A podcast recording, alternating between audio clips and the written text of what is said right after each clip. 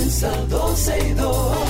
Sergio Carlos, Karina, Larrauri llegan para darnos toda la información de los hechos, toda la diversión del momento. Todo, todo, todo, todo lo que quieras está en 12 y 2.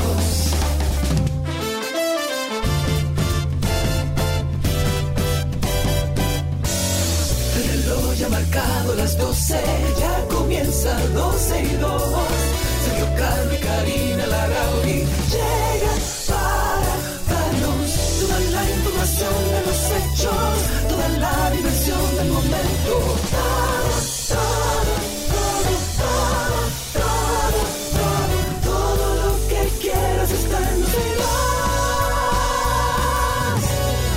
Aquí estamos, señores. Buenas tardes. Oh, ok, bueno. ¿Quién dije, arranca, aquí amigo? estamos. No sé, dale tú Pero entonces. esa dale. camarita tuya hoy está, mi amor, te Sí, ve es que- planchadito así, mira. Mándame que- la cámara. Sí, y mandé a, mandé a pedir una nueva. Quiere, mira, hay una nueva más barata de 400 dólares que hace lo mismo. que hace lo mismo. que Bueno, en hace lo mismo gozando. y vale 400 porque esta vale casi 1000. Entonces, si te mando la, la de 400 y viene una persona para acá dentro de dos semanas que no la, eh, me va a traer la mía porque necesito otra. Pues dame esa, que yo no necesito No, tanto porque esta, filtro. esta le tengo también su, su uso. Ah, Pero hay un, pues. hay un amigo que viene dentro de dos semanas de Atlanta y me va a traer eh, Pues pide dos. una... Sí, Sí. Seguro. Pues tú ¿De ibas a pedir la otra para yo No, traer. pero si hay una mejor, compro la mejor. Señores, bienvenidos. Gracias por la sintonía. Sergio, Carlos, Karina Larrauri con ustedes hasta las 2.30 de la tarde. Informaciones variadas. Estamos en vivo hasta las 2.30 a través de Twitter Spaces. Por ahí en Twitter pueden conectarse con nosotros, escucharnos en vivo y también participar al aire. A través de Twitter nos encuentran como 12 y 2. Estamos en vivo a través de nuestra página 12y2.com y por supuesto a través de la No, 91 no, no, no, no, no, no, no. Es punto con. Punto com. Punto com, Y a través de YouTube. También estamos en vivo. Estamos haciendo. Yes. Prometemos que esta va a ser una plataforma robusta con todos nuestros colaboradores al aire a través de YouTube. Seguimos trabajando en eso. Ya Sergio está en eso. Y ustedes, por supuesto, pueden participar también a través de YouTube. Nos encuentran como 12 y 2 en todas las plataformas sociales. Ya, esa camarita tuya está mala hoy, sí, porque salió, fea, sí. saliste, saliste rara aquí en esta foto que voy a poner en Estoy como YouTube. complicadita. Hay que prender más luces. Hay algo, tiene que hacer algo definitivamente. Ok. Señores, antes de empezar con todas las informaciones que tenemos, yo me voy a permitir tomar un espacio. Ya yo he perdido el miedo porque cuando uno nunca ha tenido situaciones legales ni ha tenido que enfrentar demandas y cosas como esa, uno siente temor porque una persona trabajadora seria que nunca ha tenido ninguna situación Ah, porque tú eres trabajador legal. serio. Bueno, trabajo y soy seria hasta que me demuestren lo contrario. Ok, muy bien. No he hecho nada para infring- infringir la ley hasta el día de hoy. Sin embargo, yo y casi 40 vecinos seguimos demandados. Y penalmente todavía, y, no, y nada. ¿y qué, ¿y qué es lo que pasa hoy No, entonces? nada, Porque, mira, vamos a hacer una lucha. serie entonces, vamos a hacer un podcast, una serie donde todos los días se diga qué es lo que está pasando en Isabel Villa. Mira, sería muy interesante armar un podcast, eso no lo habíamos pensado, pero ya hemos visitado a todos los estamentos públicos, algunos ya nos dan seguimiento, pero seguimos en esta tortura, en este proceso de difamación. ¿Y hoy qué Ahora, pasó que- entonces? A ver. No, nos preocupa mucho un tema en particular y esto es un llamado a la justicia dominicana, a la procuradora Miriam Germán, que es una persona a la que respeto y admiro profundamente, a Jenny Berenice, a la justicia dominicana o a quien tenga que ver con esto, que por favor protejan a los fiscales serios que tienen ahí adentro. Estos dos eh, vecinos que han emprendido una serie de demandas contra todos los residentes que de alguna manera le hacen frente, ahora lo que se han propuesto con ruedas de prensa y demás es eh, difamar al Espérate, único espérate, fiscal. espérate, espérate, espérate, espérate. Y ellos hicieron una rueda de prensa. Una rueda de prensa ¿Y y, dónde? mandaron Y- nota de prensa. En todos lados ha salido eso. Pero a los medios de comunicación. Sí, Oh. Lo publicó el Caribe, lo publicó hoy, lo publicó eh, eh, Pero vayan ustedes entonces, eh, vayan ustedes al Caribe y vayan a todos esos medios y den la versión de ustedes ahora. Sería interesante que nos dieran un derecho a réplica. Tú sabes que aquí se utiliza mucho en la prensa que lleguen eh, notas de prensa y sin consulta lo ponen. Es un proceso legal, ellos tienen el derecho. Ahora sería interesante que pudieran también dar participación a la otra parte, eh, confirmar esas denuncias que están haciendo. Y lo que nos preocupa, porque ya como vecinos ninguno tenemos miedo, somos 200 familias que tenemos casi tres años sometidos a este terrorismo judicial, ya miedo no tenemos, el miedo nos lo quitaron. Ahora nuestra preocupación tiene que ver con el magistrado, el fiscal de Cristo Rey Gerinaldo Contreras. ¿Por qué? ¿Qué Un pasa tipo con él? serio, ¿Y qué es lo que pasa con él? honesto, que nos ha hecho caso. Ajá. Bueno, han salido a los medios de comunicación a difamarlo, a decir que es un corrupto, a decir que ¿Qué? ha utilizado la fuerza y una sarta de mentiras que ellos no tienen cómo comprobarlo. Nosotros como ¿Y comunidad cómo sí. un, espérate, espérate, ¿y cómo un medio de comunicación entonces se atreve a publicar algo que no tienen, no han confirmado, que no han... Eso habría que preguntárselo a los medios. Lo que sí sería interesante es que a esta comunidad de 200 familias y al mismo Gerinaldo Contreras, el magistrado, le permitan el derecho a réplica. Porque es que eso es lo que ellos han jugado siempre, a llevar el discurso de esta situación, a decir que somos estafadores, que somos una asociación de malhechores, que hemos desfalcado el, la cuenta de la Junta de Vecinos y demás. Sí. Lo único de desfalco, por lo menos que yo conozco al día de hoy, son 500 mil pesos que se perdieron de la Junta de Vecinos cuando estos mismos dos individuos tomaron a la fuerza la oficina de la Junta, cancelaron a nuestra administradora y pusieron a una secretaria contratada por Francisco Manuel La Sala. Nosotros hemos pedido encarecidamente, de hecho nosotros como directiva, que, que fue la más reciente, le pedimos que nos diera el caso para que nosotros como Junta lleváramos ese proceso con esa secretaria que él contrató. Y nosotros entonces- al día y- de hoy no sabemos nada de eso. O sea que no pueden hablar de desfalco eh, sin empezar diciendo dónde están esos 500 mil pesos y dónde está esa supuesta causa que se le seguía a esa joven. Y- y- de y nacionalidad de eso apare- no- aparentemente venezolana. y de eso no hay respuesta. Absolutamente. Entonces, Absolutamente. me quiero tomar estos minutos para hacer un llamado a la justicia dominicana de que proteja. Óigame, no lo protejan, investiguen lo que está sucediendo con el magistrado Gerinaldo Contreras, que es el único que le ha dado apoyo a esta comunidad y estos, estas dos personas junto con una caterva de abogados que firman papeles a lo loco, están tratando de difamarlo a, a la procuradora Miriam Germán Brito que preste mucha atención, Pero que guarde y salvaguarde a los fiscales serios que tiene ahí adentro. Pero pide una audiencia, Karina, y, y lleva las evidencias y, y pídele una Lo audiencia. hemos hecho y le dan ganancia de causa porque ellos tienen muchas relaciones ahí. Pero Sergio, Ah, hay una no. de las Pues instancias para que ahí, ustedes Karina, entiendan. Quizás los abogados me van a entender. A ver, a ver. Hay una de las tantas demandas que ellos tienen, que es una demanda penal, donde yo estoy incluida. Una demanda penal donde se nos acusa de asociación de malhechores, de desfalco, de estafadores, de, de falsificadores de unos estatutos que yo ni siquiera conozco. Y ellos solicitaron dentro de la justicia que esto se llevara en una instancia privada y se la aprobaron. El que es abogado sabe que nada más con la tipificación de asociación de malhechores, eso no puede ser enviado a una instancia privada. Entiendo yo que no soy abogada. Ah, pero tú estás full metida en este caso. Ah, tú no, yo sabes tengo que de todo. estudiar derecho. Yo, yo voy a tener que estudiar derecho porque es que imagínate tú, tengo tres años discutiendo esto y haciéndole frente a la justicia, tratando de que se dé cuenta de lo que está pasando y no pasa nada. Ya. Ojalá, ojalá y la justicia proteja a ese fiscal Gerinaldo Contreras porque eh, serios hemos encontrado pocos. Habría que hacer una limpieza ahí adentro, porque de nada sirve que las cabezas sean serios y los de abajo hagan lo que les dé la gana. No, Yo sé que nada. Miriam Germán es una persona muy respetuosa de las leyes y muy respetuosa de las decisiones de los fiscales y me parece genial. Pero eh, Miriam Germán, procuradora, investigue lo que está pasando ahí adentro. Que ahí está sucediendo algo que no es serio. Yo no voy a hacer ninguna acusación, pero se presta suspicacia. Lo voy a cerrar ahí diciendo que toda la comunidad de Isabel Villas, más de 200 familias, apoyan al fiscal Gerinaldo Contreras, que está tratando de llevar este caso que tiene en zozobra a todas las familias hace casi tres años. Ok, yo voy a utilizar este medio también, al igual que tú. Usualmente no lo hago, pero lo voy a utilizar también para, para pedir, pedir ayuda, pedir ayuda de algo. Eh, miren, hay una silla que yo compré hace 12 años y no aparece en parte. Lo he publicado Sergio, por tú Twitter. eres- tú- yo estoy hablando de algo muy serio y tú te vas a poner a hablar de una silla que Esto tú es necesitas. serio, porque Escríbelo compré esta, mira, compré esta silla aquí. Di 12 mil pesos por esta silla, que estoy ahora mismo sentado. Y no, no es lo mismo, ¿no? Entonces Me encantaría.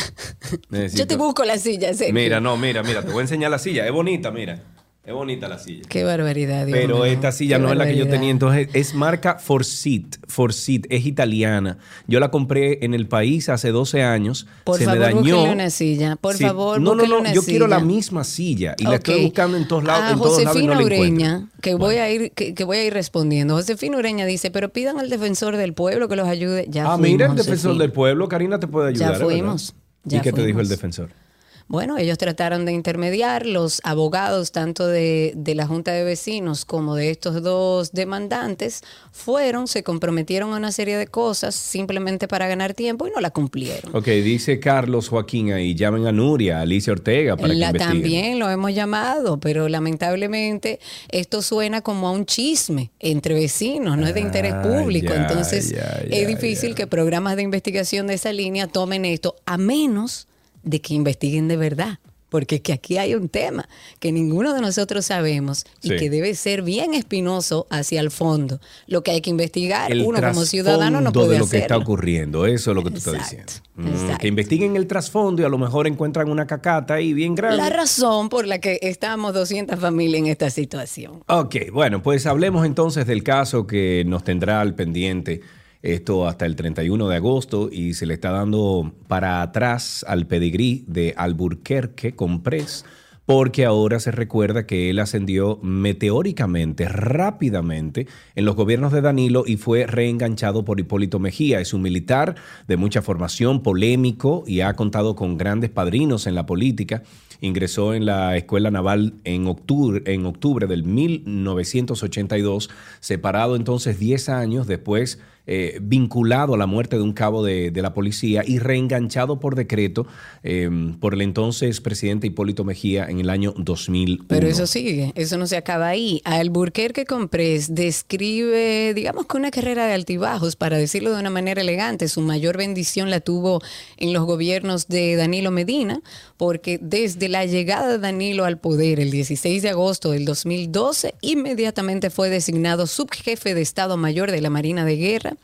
Eh, si ¿Cómo hablamos de la que una persona, y, y eso lo analizamos anoche, no sé si viste, ah, verdad que tú no lo ves el Antinoti, pero anoche en el Antinoti, nosotros en el editorial expusimos exactamente eso, Karina. ¿Cómo es que una persona que esté involucrada en un caso tan sensible como el asesinato de una persona, donde ahí los testigos, incluso se- eh, según el caso que fue, llegó hasta la Procuraduría, dijo que, que fue a quemarropa y que fue un asesinato que cometió ese Pero es señor? que eso, eso está, eso Sí, está pero, en video. pero ok, pero no, no, no, no, no, no, no, no me estoy refiriendo de, de Manuel Duncan, me estoy refiriendo en el año 92 cuando él tuvo Ah, el ok, percance, eh, que fue con el cabo de la Policía Nacional, Ah, Alfredo de sí, Jesús. eso, eso justamente en el año 2000, eh, perdón, en el 92 se vincula, para poner en contexto a la audiencia de lo que vas a decir, a la muerte de un cabo de la policía que fue en abril de ese año del 92. Ok, entonces ahí eso era lo que nos preguntábamos nosotros anoche en el editorial del Antinoti, donde decimos cómo es que nuestro país funciona. Cuando una persona X, cualquiera, está involucrada en casos tan importantes como un asesinato, una violación, eh, etcétera, porque hay muchos, y llegan a la política como nada y entran y son recibidos por la puerta grande porque tienen dinero, a lo mejor no se sabe cómo hicieron ese dinero, o a lo mejor lo hicieron correcto, pero entonces el loco de la cabeza. O sea, hay un sinnúmero de factores que nosotros tenemos que analizar al momento de nosotros elegir a estas personas que le estamos dando el poder, el poder de, de- controlar las riendas de nuestro país, de, de nosotros los ciudadanos. Y esto ha pasado cientos de veces en nuestro país. Pero serio, el caso que yo estoy hablando es un poco lo mismo. Ahí adentro hay gente, señores, hay que limpiar limpiar y tomar decisiones acertadas. Digo, yo sé que hay muchos de esos, eh, de, esos cargos dentro de la justicia que son inamovibles y que hay que esperar que eso termine. Pero la, justicia debería alertarse de situaciones como esta, como un vicealmirante que tiene dentro de su haber. Lo que pasa es que también lo limpiaron, Sergio. esta historia de que en 92 le quitó la vida a, a otra persona y él estaba como si nada. De hecho, él disfrutaba de una muy buena vida sus 58 años, tenía negocios de carwash, de otra índole también. Y, ahora esta situación llama mucho la atención. ¿Por qué? Porque ese señor mata a este comunicador fríamente, se va a su casa, bota el arma homicida, que evidentemente era ilegal porque no aparece ninguna otra arma que la arma de reglamento que tiene legal, y yo, y esto es un asunto muy personal, no tiene nada que ver, pero es algo que pienso como ciudadana. Yo creo que él entendía que eso iba a quedar así, como otras cosas que han quedado así en torno a él. Pero cuando sale todo este lío de que es un comunicador conocido y empieza a salir la noticia, yo creo que él se ve en una situación de once varas donde dice, bueno, de esta no puedo escapar. Hay un video, hay personas, hay testigos. Eh, tengo que entregarme. Lo que se está hablando ahora es de si es homicidio o es asesinato. No soy abogada, pero he escuchado que eh, debe haber un tiempo entre la discusión, o sea, entre la trifulca y el hecho para que sea catalogado como asesinato y no homicidio. Y como todo esto se da en un lapso de tiempo bastante corto, pues bueno, de manera cómoda lo tipifican como homicidio. Ahora, la historia que se ha contado es que este señor fue a su carro, eh, eh, eh, salió tirando tiros, se montó en su vehículo otra vez, le cae atrás, lo encuentra y ahí es que hace lo que hace. Habría que ver qué dicen la mayoría de los, de los abogados. Otra de las cosas que tenemos que comentar también, bueno, antes de continuar con eso, ¿cómo que se llama Carlito? El, el que tira muchísimo, el que tira fuego, ¿cómo se llama? Carlos. Dios, mío. No sé de quién hablas. Sí, hombre, por Dios. Eh, gobierno limpio, ¿cómo ah, se llama? De Carlos Rubio. Carlos Rubio, por Dios. Si ustedes entran al perfil de Carlos Rubio, Carlos Rubio lo está conectando también al vicealmirante, lo está conectando con, con gente del bajo mundo, ¿eh? Mm. Sí, Sí, entra al, digo, al Instagram ahí de, Carlos Rubio. Ah, bueno, y a propósito de este tema, vamos a compartir dos tweets del día. El primero es de Dunia de Win, que dice, recordatorio, abogado Ariza del asesino exdirector de NCD, Félix Alburquerque, estuvo preso por un crimen pasional en el 1995. Espeluznante suceso, obviamente. Ni él ni su defendido son trigo limpio, como dice Dunia. Como muchos aquí, posiblemente tampoco Duncan, pero nada justifica. ¿Quiénes defendieron a Arisa? No sé si. No, sé, Dunia, con este eh, tuit tuyo. Me voy con otro mm. tuit del día. Este es de Katherine Hernández. Katherine Hernández dice en su tuit que no que no se entiende Alburquerque le dio dos tiros a un desarmado, sacó una pistola de su carro tras la pelea, lo persiguió y disparó varias veces. Cuando Duncan intenta quitarle, él le dispara y lo remata en el piso con una pistola ilegal, teniendo una legal. Fue una ejecución. Tuit del día. Vámonos a hablar un poquito, seguir hablando de salud mental, y es que la pandemia ha generado estrés entre los ciudadanos por el encierro y las estadísticas de muertes y enfermedades colaterales, pero en el caso de República Dominicana hay una juventud debutante con problemas cardiovasculares, con problemas diabéticos, con problemas neurológicos generados por el estrés postraumático. Los hechos recientes de violencia, que incluyen homicidios y feminicidios múltiples, así como los robos y otros hechos, por lo que muchos expresan angustia, ansiedad, pánico, causan presión arterial elevada, derrames cerebrales e infartos, entre otros, Karina. Sí, y perdón, que estaba viendo algo aquí. Y, las explicaciones las ofrece una cardióloga, ella es Claudia Almonte. Ella dice que no es de estos días, luego de la pandemia, ellos han observado que está surgiendo muchísimas situaciones, más personas con hipertensión, de hecho, pacientes jóvenes en debut con hipertensión, sobrepeso, obesidad, más ingesta de alcohol, más ingesta de grasa, más niveles de colesterol, glucemia elevados, o sea, más pacientes prediabéticos o diabéticos. La violencia genera estrés y el hecho de que en el país, el pasado fin de semana, escuchemos casos de, por ejemplo, siete personas que en, en pocas horas perdieron la vida eso tiene repercusiones en la salud eh, mental de las personas, incluso en la salud también cardiovascular, palpitaciones, arritmias, arritmias hipertensión eh, y todo lo que acarrea. Nosotros como programa hemos tratado de dar una alerta porque a raíz de nuestro podcast de Karina y Sergio After Dark hemos visto la necesidad que hay alrededor de la salud mental, la necesidad que hay de hablar de estos temas y que, y que se generen políticas desde el Estado para abordarla, tomando en cuenta que los medicamentos psiquiátricos para la salud mental son carísimos y ningún seguro lo cubre. Y las consultas eh, con psicólogos la cubren los seguros de, de, o sea, seguros más eh, que son más costosos. Los básicos no cubren. Entonces deberían existir políticas desde el Estado que ayuden a paliar esta situación que hay de salud mental en nuestro país y en el mundo. Eh, así es, y, estas, bueno, eh, las explicaciones las ofrece esta eh, cardióloga Claudia Almonte y creo que tenemos que poner atención a lo que dice Claudia y otros expertos. Eh, estuve escuchando un podcast esta mañana donde hablaba precisamente de, que estamos notando mucho más casos de estrés y como dice Claudia, en personas jóvenes.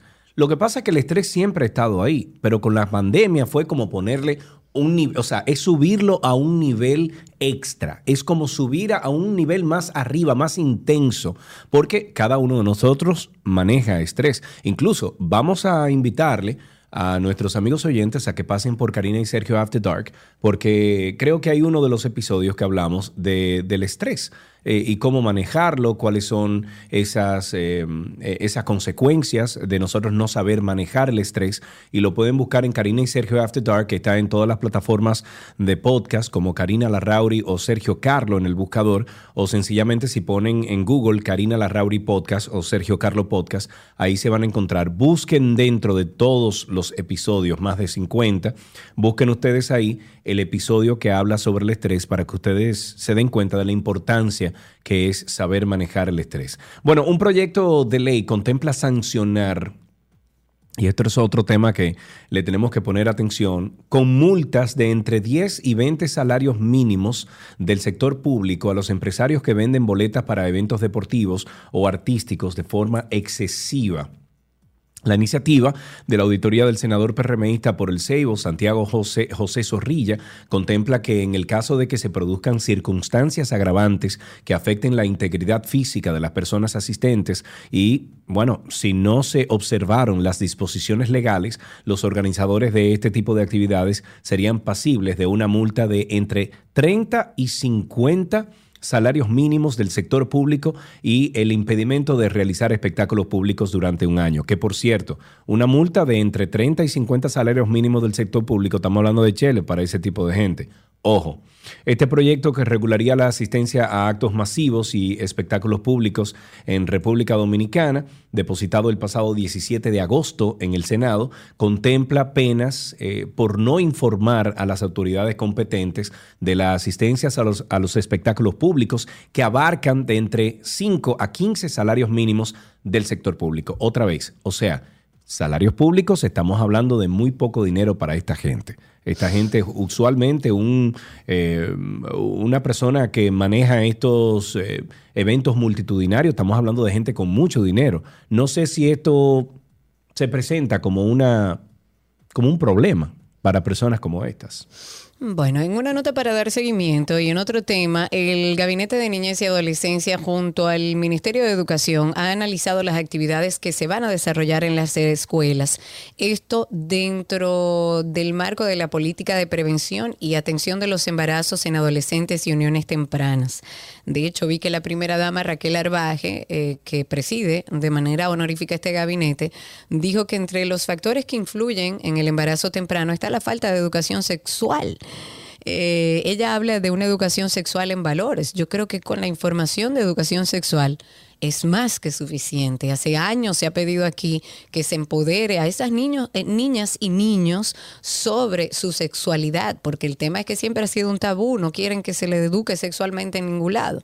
También la primera dama dice que es importante que los padres y las madres sean apoyados por la escuela para que sus niños y niñas puedan prevenir embarazos y uniones tempranas. Ojalá y esto eh, sea el inicio de un trabajo interinstitucional que ayude a estos niños y niñas poder llevar una vida como niños y niñas con conocimiento sobre su salud sexual. En este programa tenemos ya unos días, un tiempecito que no hablamos de Trump, el caco muñeca. El expresidente de Estados Unidos, Donald Trump, le pidió a un juez que paralice una investigación del Departamento de Justicia sobre los archivos incautados hace unas semanas de su casa durante un registro del FBI. Esta, eh, eh, en esta demanda, el equipo legal de Trump pidió que se nombrar a un abogado independiente para supervisar los documentos que los agentes sacaron de Mar-a-Lago, esto es en la Florida este mes y Trump está siendo investigado por posible mal manejo de documentos clasificados de su época como presidente. Ayer sus abogados pidieron que se, se nombre a un tercero como, como perito, ¿no? Como, como perito para determinar si los archivos incautados están cubiertos por el privilegio ejecutivo que permite a los presidentes retener ciertas comunicaciones. Pero en este caso no creo que se le va a dar a Trump porque se dice que lo que hay en esas cajas que removieron del sótano de, de, donde vive, de la residencia de Mar a Lago de Trump. ¿Qué es lo que se dice que hay ahí? No, es que son documentos incluso, eh, a ver, eh, de, de, mucha sensibilidad para el Estado, o sea, para, para los Estados Unidos de Norteamérica. Entonces oh. eso no le pertenecía a Trump y él se los llevó. Ahora me imagino que van a decir que fue alguien que lo cogió sin querer uh -huh. y se lo puso a Trump ahí porque así son las cosas en la política. Claro, no importa en, en qué parte en inglés, del mundo. No importa, sí, exacto. No importa, no importa. Estábamos hablando de salud mental y queríamos aprovechar para hablar sobre nuestro podcast de Karina y Sergio After Dark. El último episodio yo creo que es interesantísimo a propósito también de educación sexual, de que usted se siente con su adolescente, con su preadolescente y escuche el nuevo episodio que habla sobre grooming. ¿Ustedes saben lo que es eso? Escuchen. After Dark. Con el paso de horas en las pantallas, los niños y los jóvenes se exponen a muchísimos riesgos propios de la vida digital. Yo creo que ese es el tema entre todas las madres y todos los padres de esta época. Grooming, ¿qué es? El grooming es cuando una persona mayor de 5 años de edad, de nivel cronológico, aborda a un menor de edad, niño, niña o adolescente, y empieza un proceso de seducción para obtener favores sexuales. Y a pesar de que tenemos que hablar que hay beneficios en el Internet, también tiene una capacidad de interconectividad, o sea, su mal uso también conlleva a una serie de amenazas virtuales. La tecnología nos ayuda a mantenernos cerca, pero de personas que ya conocemos. El grooming entra dentro de este proceso de seducción donde doy la falsa esperanza de que nos conocemos mucho, de que veo algo especial en ti a través de una pantalla para luego ir caminando a otras cosas. Karina y Sergio, After Dark. Hicimos este episodio sobre grooming para poner dentro de un contexto y un término eh, el tema de la agresión sexual por medios digitales o del abuso sexual por medios digitales, que es básicamente el grooming. Y lo hicimos a propósito de un sonado caso de un actor que conversaba de manera insistente con una niña de 14 años para que saliera de su casa sin permiso de sus padres o sin decirle a sus padres escúchenlo. Tratamos de hacer un episodio que sirva tanto para los padres, para que se eduquen un poco en relación a esto, como para los jóvenes. Pueden escucharlos, los jóvenes y los padres juntos hablen sobre esto y, ayuden a que puedan responder como respondió en este caso la niña de 14 años, que ya tenía una alerta y que sabía que tenía que comunicárselo a un adulto. Nos encuentran como Karina y Sergio After Dark en todas las plataformas de podcast. Si usted no es muy ducho en eso, vaya a su buscador y ponga Karina Larrauri Podcast o Sergio Carlo Podcast y ahí le va a salir todos nuestros episodios. Y si no, pase por nuestra cuenta de Karina y Sergio After Dark en Instagram y por ahí hay un enlace directo. Vamos a compartir una iniciativa bastante interesante. Eh, a mí me encanta la idea, Karina. A no ver. sé si, si has visto esto, pero es utilizar paneles solares transparentes en reemplazo de las clásicas celdas fotovoltaicas de silicio. Es una propuesta revolucionaria, dado el potencial transformador que tendría su implementación sobre las ciudades del futuro. Es una iniciativa que lleva muchos años ya en desarrollo. Propone la utilización de tecnología de punta para la recolección y posterior utilización de la energía de la luz, ya sea a través de ventanas o cualquier superficie de vidrio, sin importar el ángulo, mediante placas traslúcidas. Y por lo general, la mayoría de estos dispositivos denominados vidrios fotovoltaicos, me encanta la idea, Claro. suelen funcionar como un concentrador eh, solar transparente, lo que implica que están hechos para absorber longitudes de onda de luz ultravioleta e infrarroja específicas que no son perceptibles a simple vista para producir energía lista para su consumo. Me encanta la idea. Este desarrollo surgió como producto de un largo periodo de investigación. En el 2014, un equipo de la Universidad Estatal de Michigan, esto es en los Estados Unidos de Norteamérica, desarrolló el primer concentrador solar totalmente transparente y ya para el 2020, hace dos años, diversos equipos científicos, no solo en el país, eh, en Estados Unidos, sino también en Europa, consiguieron desarrollar vidrios fotovoltaicos 100% transparentes. Estos creados con el propósito de convertir cualquier ventana, cualquier placa de vidrio, cualquier tope de vidrio, eh, incluso en los carros, eh, el vidrio que se le pone a los carros, en una celda capturadora de energía solar, considerando que a nivel cultural, en gran parte de nuestra sociedad, el vidrio está muy presente en las arquitecturas contemporáneas. Esta solución podría, imagínate tú, todos los, los edificios de vidrios uf, eh, que están cubiertos de vidrio a nivel mundial, que se le ponga este tipo de, de- de- de vidrio tecnológico, vamos a llamarle, pues obviamente sería de muy bien. Por ejemplo, eh, y gracias a este modelo de generación de energía que estoy mencionando, los grandes edificios de las áreas metropolitanas podrían ser capaces de abstenerse de energía de manera independiente, reduciendo así la demanda que hoy en día recae sobre los sistemas centrales de la red energética y así alimentada por combustibles fósiles, pasaría entonces a la alimentación de la energía fotovoltaica. fotovol- fotovoltaica. Así se dice. Me encanta la idea. Ojalá que Ojalá, se ¿tú desarrolle esto. imaginas? No sé cuándo llegaría a República Dominicana, pero ojalá que se desarrolle. Que así sea. De esta manera iniciamos 12 y 2. Gracias por la sintonía. Recuerden que estamos en contacto permanente y una especie de backstage a través de YouTube, a través de Twitter Spaces, donde escuchan no solamente lo que compartimos al aire, sino las peleas detrás del micrófono. En Twitter nos consiguen como 12 y 2. Bienvenidos a todos. Ya regresamos con más. Nuestro cafecito de las 12 llega a ustedes gracias a Café Santo Domingo, lo mejor de lo nuestro.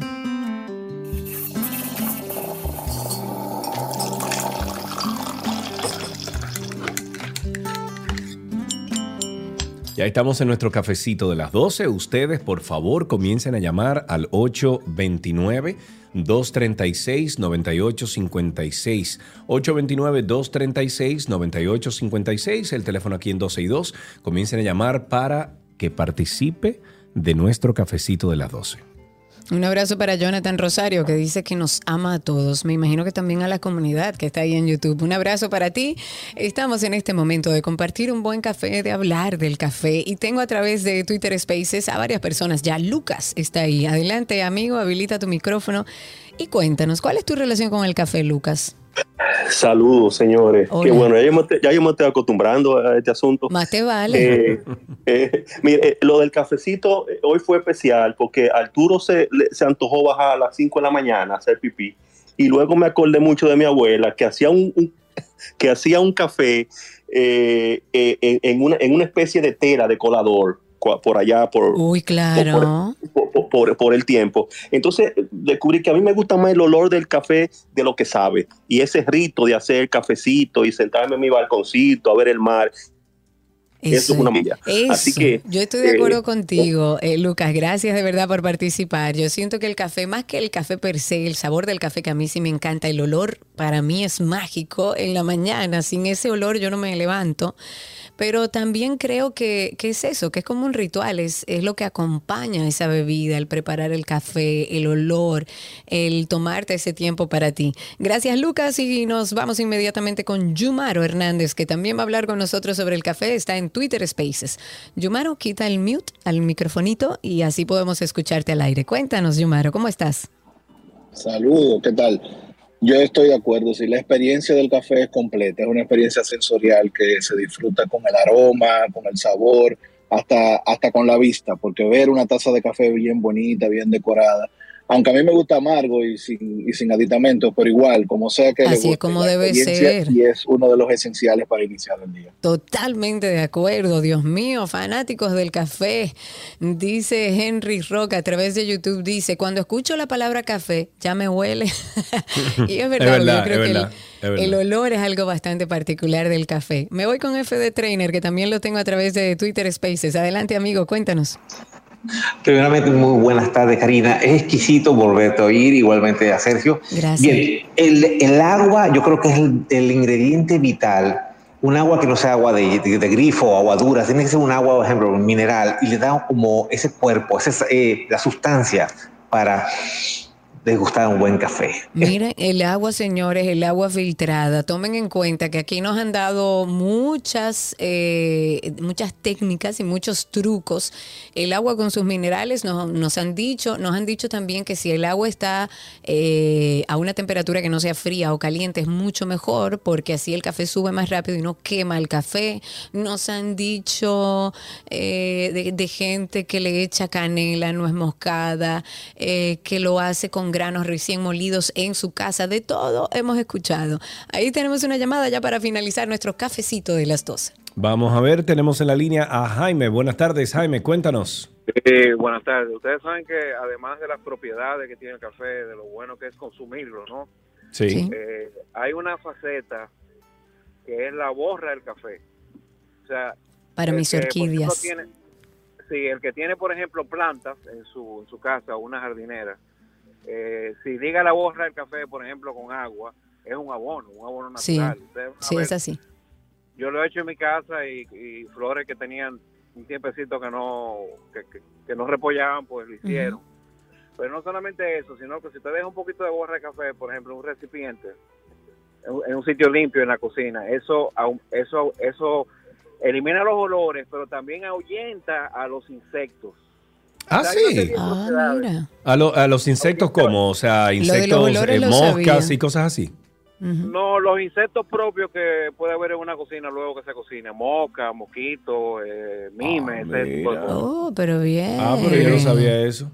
Sí, la, no boten la borra de café, que es buenísimo. Mira, ¿tú sabes para qué también me, nos dijeron a nosotros que funciona esa borra de café? Para eliminar la grasa de los desagües del fregadero en la Claro. cocina.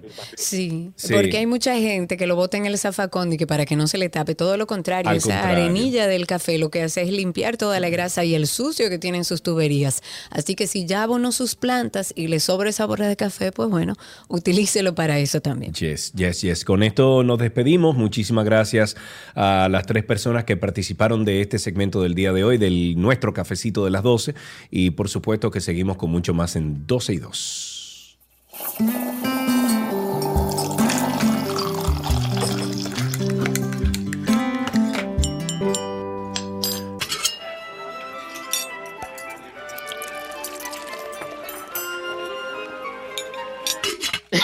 Hola, la me oui, je mange comida de Gabriel De Gabriel Lapas, que se Lapas, pone que se sí, pone sí, me oui. Me oui. Hola, ¿cómo estás? Dice, dice Lucas que tú estás en shape, pero yo no sé por qué. ¿Te vieron parada? No entiendo, pero Gaby, claro. Gaby mide Ah. seis pies y es triatleta, o sea que tiene que estar en forma. Querida Gabriela Reginato, qué bueno tenerte otra vez con nosotros. Estamos en una semana para los fanáticos, los seguidores, que no necesariamente yo soy una, de los espárragos. No, Mi- Ay, Ustedes sí, es loquísimo. Yo no. Eh, Los espárragos como que no nos entendemos todavía. Bueno, pues ojalá que con esta receta que vamos a preparar el día de hoy, sí, lo, sí te enroles con ellos, porque son unos espárragos fritos. Ayer Cindy me mandó que un oyente nos dijo sobre los espárragos tempura, que son espectaculares, eh, y también los espárragos envueltos en tocineta o en pancheta, que son un hit y son sumamente fáciles de hacer. En este caso vamos a hacer unos espárragos fritos en masa de, eh, ¿cómo se llama? Como de los spring rolls, en esta masa china que Ah, sí. es como crujiente Ajá. y queda buenísimo. Y esto lo vamos a hacer con una salsa de mantequilla y limón. Parecida, te pudiera decir como a la holandesa, no va a llevar los huevos, pero es como ese, ese whey que queda delicioso para tú, luego que fríes los espárragos, te los comas así crujientitos en esta salsa de mantequilla y limón. Ojalá que así te puedan gustar. Vamos a ver, probemos. ¿Tú sabes que yo pruebo?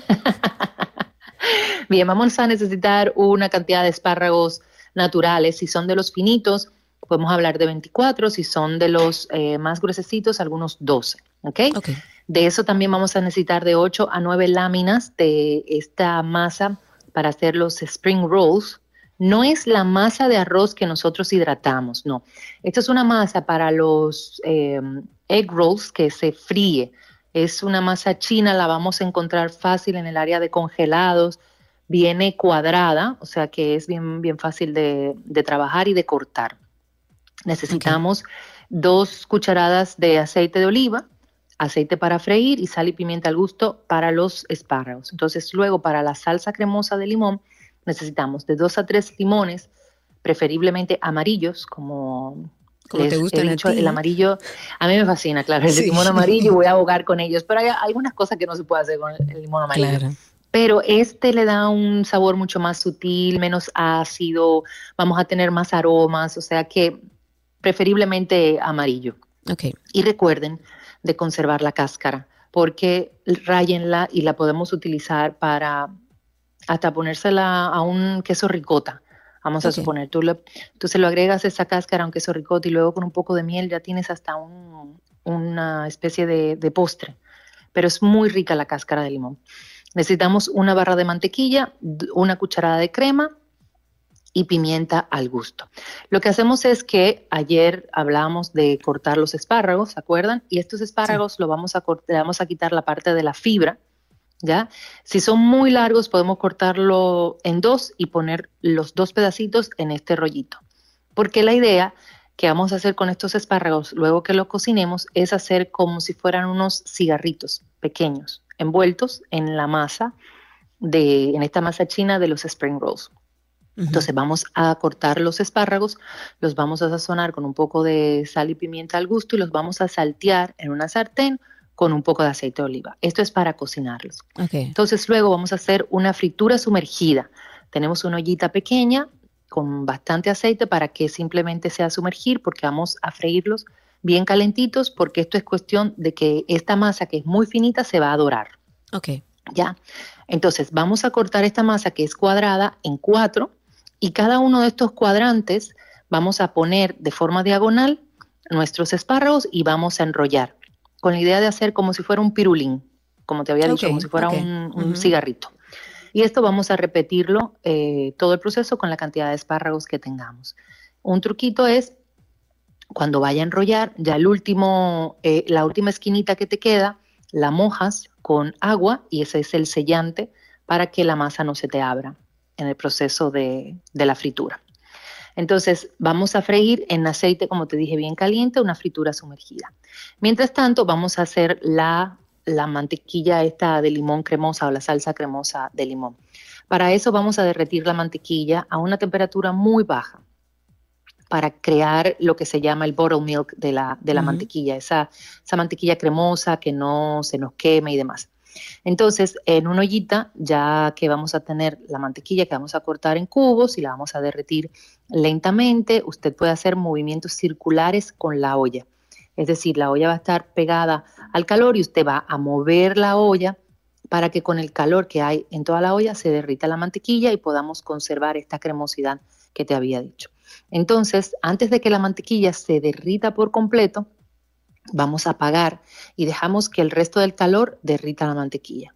Así vamos a tener mucho más consistencia. Okay. Entonces, en un procesador, que es algo que es un aparatito que vamos a necesitar para esta preparación, vamos a incorporar la mantequilla, la crema, la pimienta y el zumo Uy, de limón y vamos sí a rico. procesar. Ujú. Es que la salsa es divina. Ya me dio esta Sí o sí te tienen que gustar estos espárragos, sí o sí. Entonces, la idea es que con la emulsión la grasa se va a juntar con la parte ácida y vamos a crear una crema. En el momento, como todavía tenemos la mantequilla líquida, va a ser un poquito líquida, eh, o sea, la consistencia, pero a medida que tú la dejas reposar y a medida que la mantequilla ya va- se va compactando, inclusive si tú llevas esta salsa a la nevera, se te va a poner durita nueva vez. La idea es que quede cremosa. Entonces ya con los espárragos fritos vamos a sumergir cada espárrago en esta salsa cremosa de limón. qué rico. Mm, probamos y voilà. Ahí tenemos Prometo unos probarlo. espárragos crujientes y fritos. Pero si no me llevo esa, esa salsa para cualquier otra cosa, ¿con qué podemos utilizar Sí, esta salsa sí, aparte sí. de espárragos? Bueno, es una, es una salsa, es un dipping, o sea, la, puedes Claro. poner pollitos fritos, camarones, eh, bastoncitos de, ponte tú, de algún pescado que queda delicioso. Lo puedes utilizar arriba de una carne, pero ya como salsa en sí. Si le agregas más crema, vas a tener todavía una salsa más cremosa y la puedes utilizar para una pasta. Imagínate unos linguini a base de huevo con esta salsa cremosa de limón. Uf, eso es ¡Ay, qué rico! Ay, yo con buenísima. esta hambre, O unos, o unos raviolis rellenos de ricota, por Uy, ejemplo, o unos tortellis rellenos de ricota con esta salsa cremosa de limón y, y mantequilla es espectacular. Si lo hacen así, inclusive pueden cortarle por arriba un poquito de albahaca o de salvia, porque la salvia le va muy Claro. bien y le dan un toque y si le pones algo de, de nueces picaditas por arriba o unos piñones tostados, wow. ¡Uy, qué rico! Eso es gloria con infinito. Qué rico, señores. Ustedes saben que sí. Las, las recetas de Gaby están en nuestra página 12y2.com. Ustedes entran ahí, van al enlace o al link que dice recetas y ahí hay 14 años de recetas. Igual a través de nuestro Bueno, usuario sí. en Instagram, 12 y 2. Y Gaby que tiene sus cuentas. Está Gabriela Gabriela.reginato, que es en Instagram. Está Voila RD y está Voila Café. Que por cierto, Gaby, antes de despedirte, aquellos que quieran eh, saber dónde venden los potes mágicos, tu línea Voila, ¿cómo pueden conseguirlos? Bueno, como, como dijiste muy bien, seguir la cuenta de Walla RD, y ahí van a estar todos los puntos, pero les informo que estamos en Santiago, en Azalea, en Centro León y también en Páprica. Estamos en Jarabacoa, atención Jarabacoa, en un supermercado que se llama eh, CBJ. En Santo Domingo nos vas a encontrar en la placita, en todas las sucursales de Butcher Shop, en Sonoma, en, en Wholesome, en ah, Chinola, en City Market, en Especias RD, en Casa Dicha. Estamos en los típicos Bonao en sus tres eh, sucursales, hacia los dos hacia el norte, aquí en Romana. También en Bola Café Marché, obviamente. Claro. La vas a encontrar en Punta Cana, estamos en Chinola y en la sucursal de Butcher Shop allá de mm, que está en Punta Cana y camino de Romana a, a Punta Cana hay un espacio que se llama La Tindita que nos va a encontrar Ah, sí. también ahí. Genial, Gaby, muchísimas gracias. un beso. Nos escuchamos. queremos aquí y hasta aquí nuestra receta del día. Recuerden, pueden conseguir a Gaby como Gabriela.reginato si tienen alguna pregunta. Ya regresamos.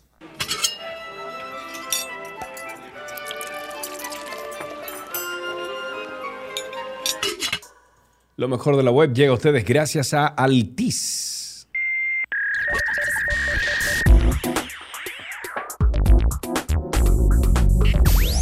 Estamos en lo mejor de la web y entro con una información de YouTube que lanza una página dedicada a los podcasts. Ay, que se agarren. Tal como mencionan en 9 to 5 Google, YouTube ya tiene una página que es dedicada para los podcasts que se encuentra dentro de las categorías de explorar y es youtube.com diagonal podcast. Es una dinámica que ya está disponible tanto en la versión web como en la aplicación móvil de YouTube en Estados Unidos y que fue confirmado por el equipo de Google diciendo que la página de destino de podcast en YouTube ayuda a los usuarios a explorar episodios, a buscar programas, creadores de podcast nuevos y populares, así como a recomendar contenidos de podcast. Si accedemos a esta sección, nos encontraremos con una serie de recomendaciones de podcast, por ejemplo, eh, veremos un carrusel con episodios populares creadores de podcast populares, sugerencias de listas de reproducción de podcast, tal como sucede con las sugerencias de música y canales. Y ahí dice Yanko Briseño que recuerden que hablamos, y eso está también en nuestro podcast de 12 y 2, hablamos sobre los podcasts, qué necesitas básicamente para iniciar uno. Así que, como dice Yanko, Pónganse en eso, señores. En otra de las informaciones que salen, sale una que va a permitir conocer al equipo de selección de una oferta de trabajo. Esto es en LinkedIn. En LinkedIn a mí me encanta porque incluso aquellas personas que digan, mira, yo no tengo la facilidad de movimiento o no quiero tener un horario de trabajo establecido en una oficina y quiero un trabajo remoto, bueno, esto es una maravillosa herramienta para ustedes salir a conseguir trabajo.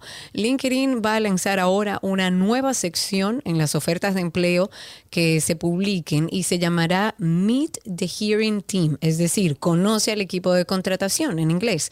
Y gracias a esta nueva funcionalidad, además de mostrar la persona que publicó la oferta de trabajo, que generalmente el jefe de selección o el responsable de recursos humanos es el que aparece, también se van a exhibir los perfiles de las personas del equipo que está encargado del proceso de selección.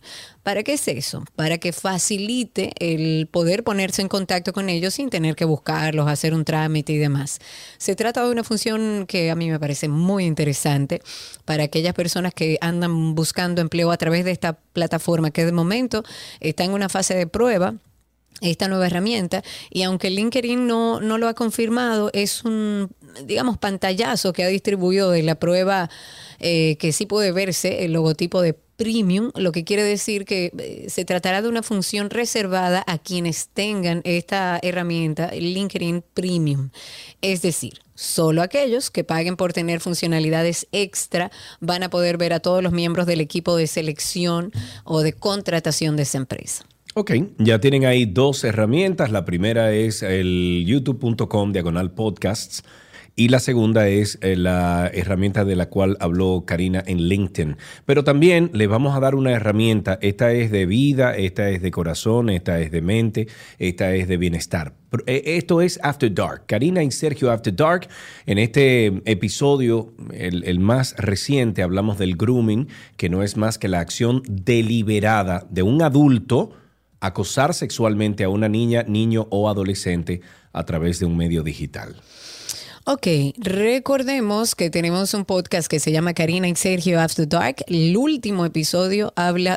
¿Qué pasó? Eso, es lo que acabo de decir tal cual. Lánzala. Ah, Lánzala, sí, ya estamos en viernes, parece. Es Dale. viernes, señor. Dale. After Dark. Con el paso de horas en las pantallas, los niños y los jóvenes se exponen a muchísimos riesgos propios de la vida digital. Yo creo que ese es el tema entre todas las madres y todos los padres de esta época. Grooming, ¿qué es? El grooming es cuando una persona mayor de 5 años de edad, de nivel cronológico, aborda a un menor de edad, niño, niña o adolescente, y empieza un proceso de seducción para obtener favores sexuales. Y a pesar de que tenemos que hablar que hay beneficios en el Internet, también tiene una capacidad de interconectividad, o sea, su mal uso también conlleva a una serie de amenazas virtuales. La tecnología nos ayuda a mantenernos cerca, pero de personas que ya conocemos. El grooming entra dentro de este proceso de seducción donde doy la falsa esperanza de que nos conocemos mucho, de que veo algo especial en ti a través de una pantalla para luego ir caminando a otras cosas. Karina y Sergio, After Dark. Karina y Sergio After Dark está disponible en todas las plataformas de podcast. Nos buscan como Karina Larrauri o Sergio Carlo en el buscador, en el search engine, o van a YouTube, eh, YouTube, van a Google y ahí en Google usted pone Karina Larrauri Podcast o Sergio Carlo Podcast y voilà.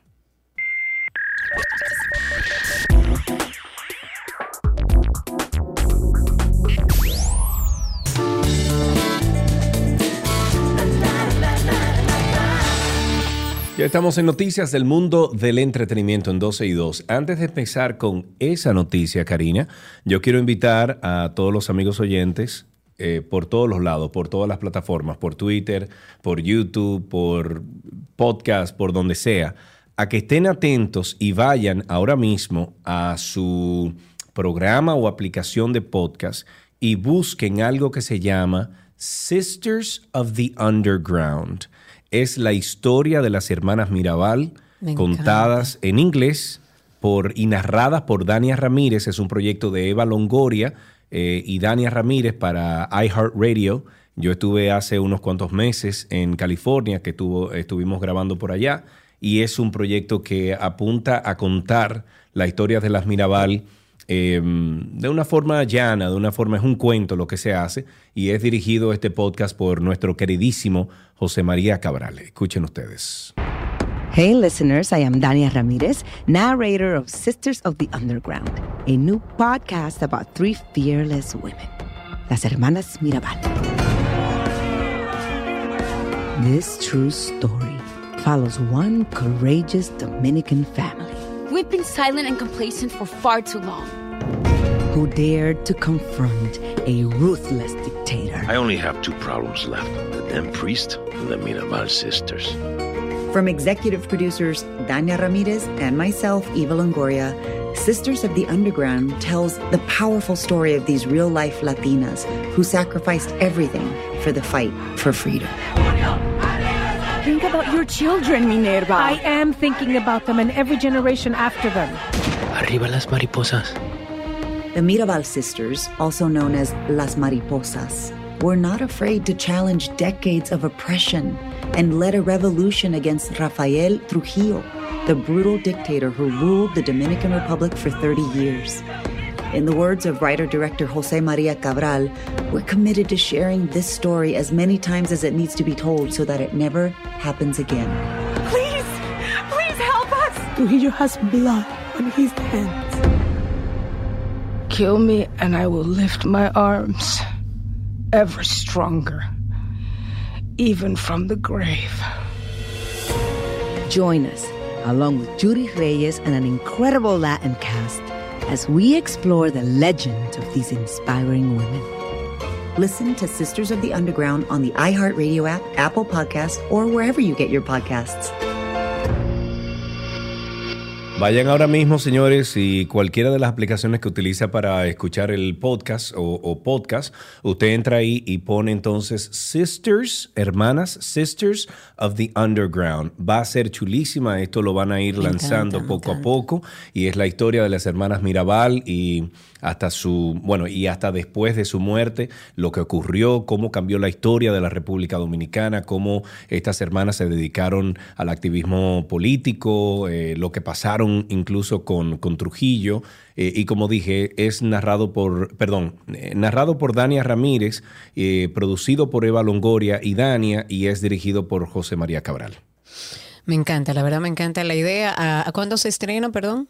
En, en unas cuantas semanas ya, si van y se inscribe, o sea, te, te puedes suscribir al podcast, inmediatamente salga publicado, te, te manda una Ah, claro, notificación, pónganle sí. ahí la campanita. Sí. En otra noticia, Britney Spears y Elton John sacarán el próximo 26 de, de agosto Hold Me Closer. Esto es una esperada colaboración cuyo nombre está tomado del éxito Tiny Dancer del año 1972 por el músico británico.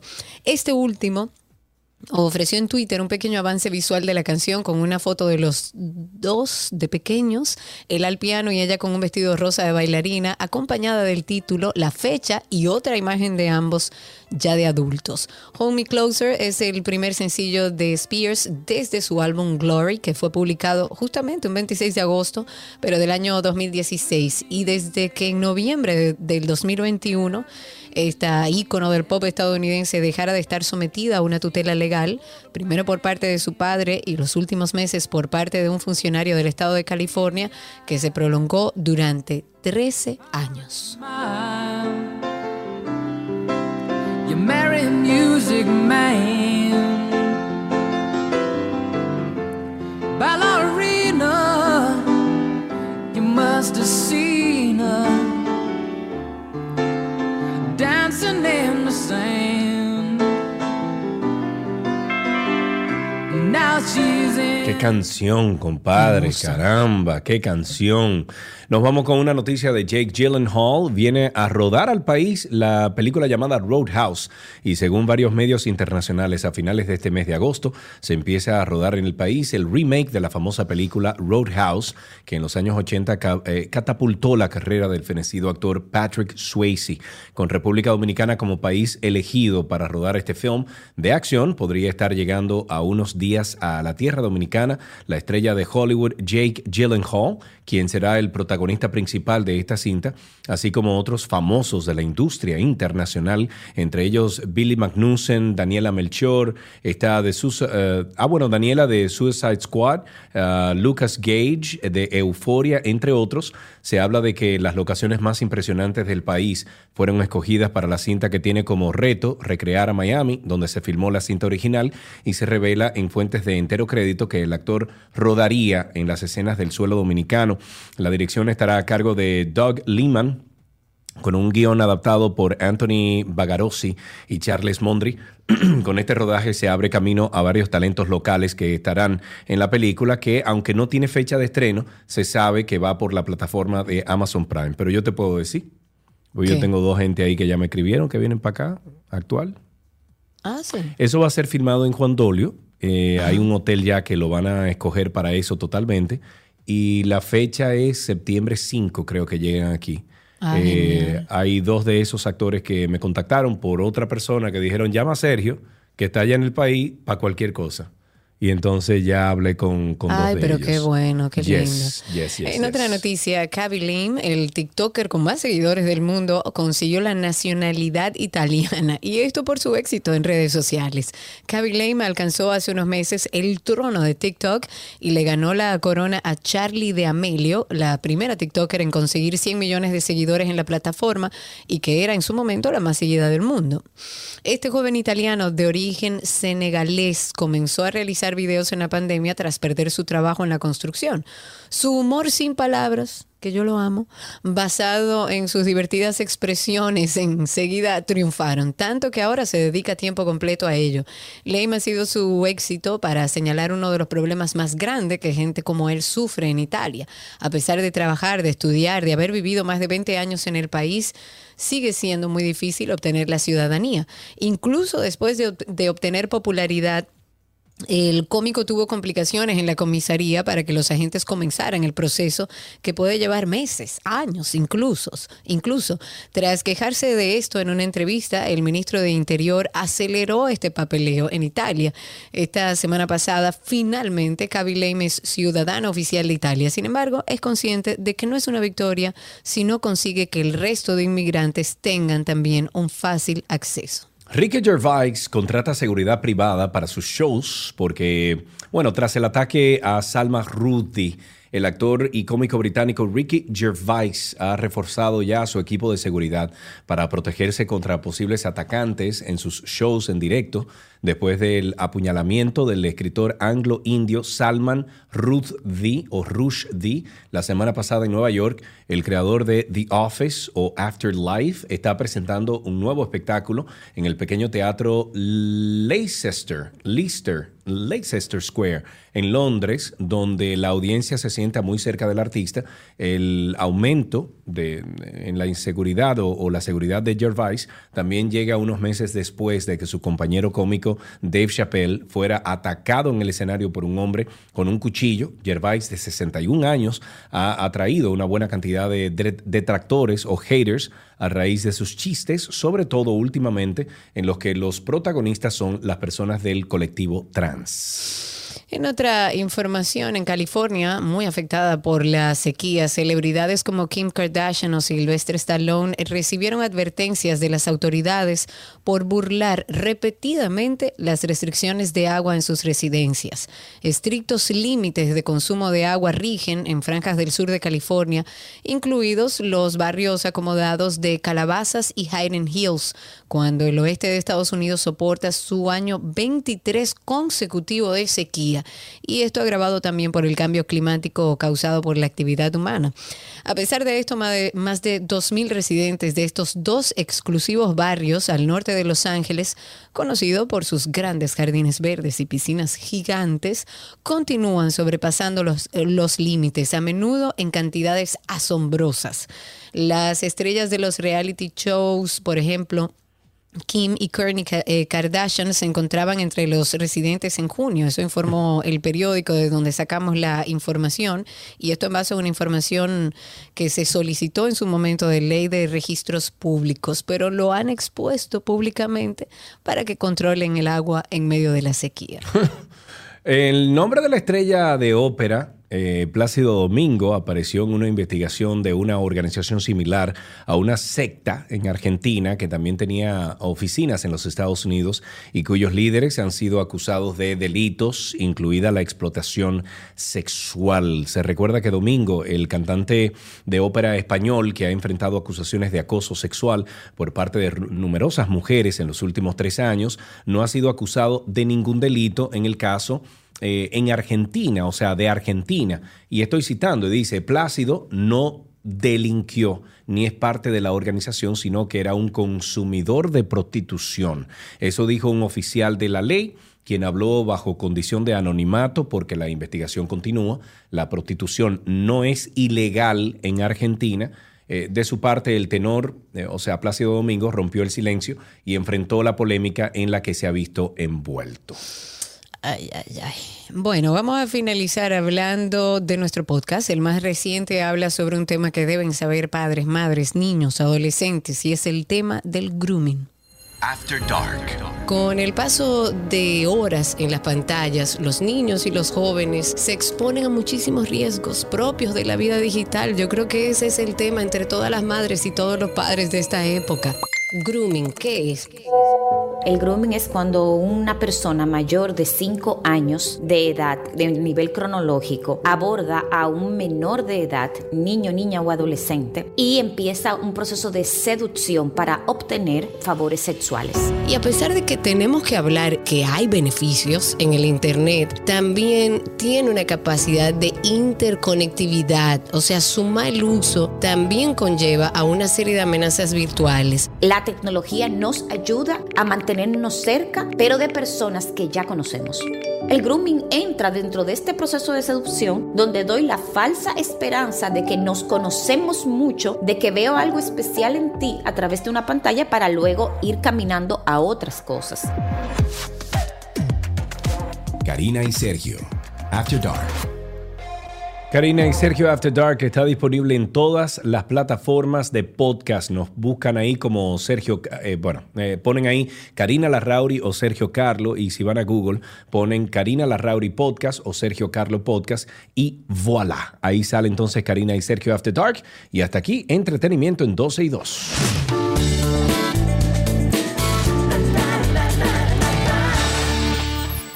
Tránsito y Circo llega a ustedes gracias a Marión Autos, tu inversión segura.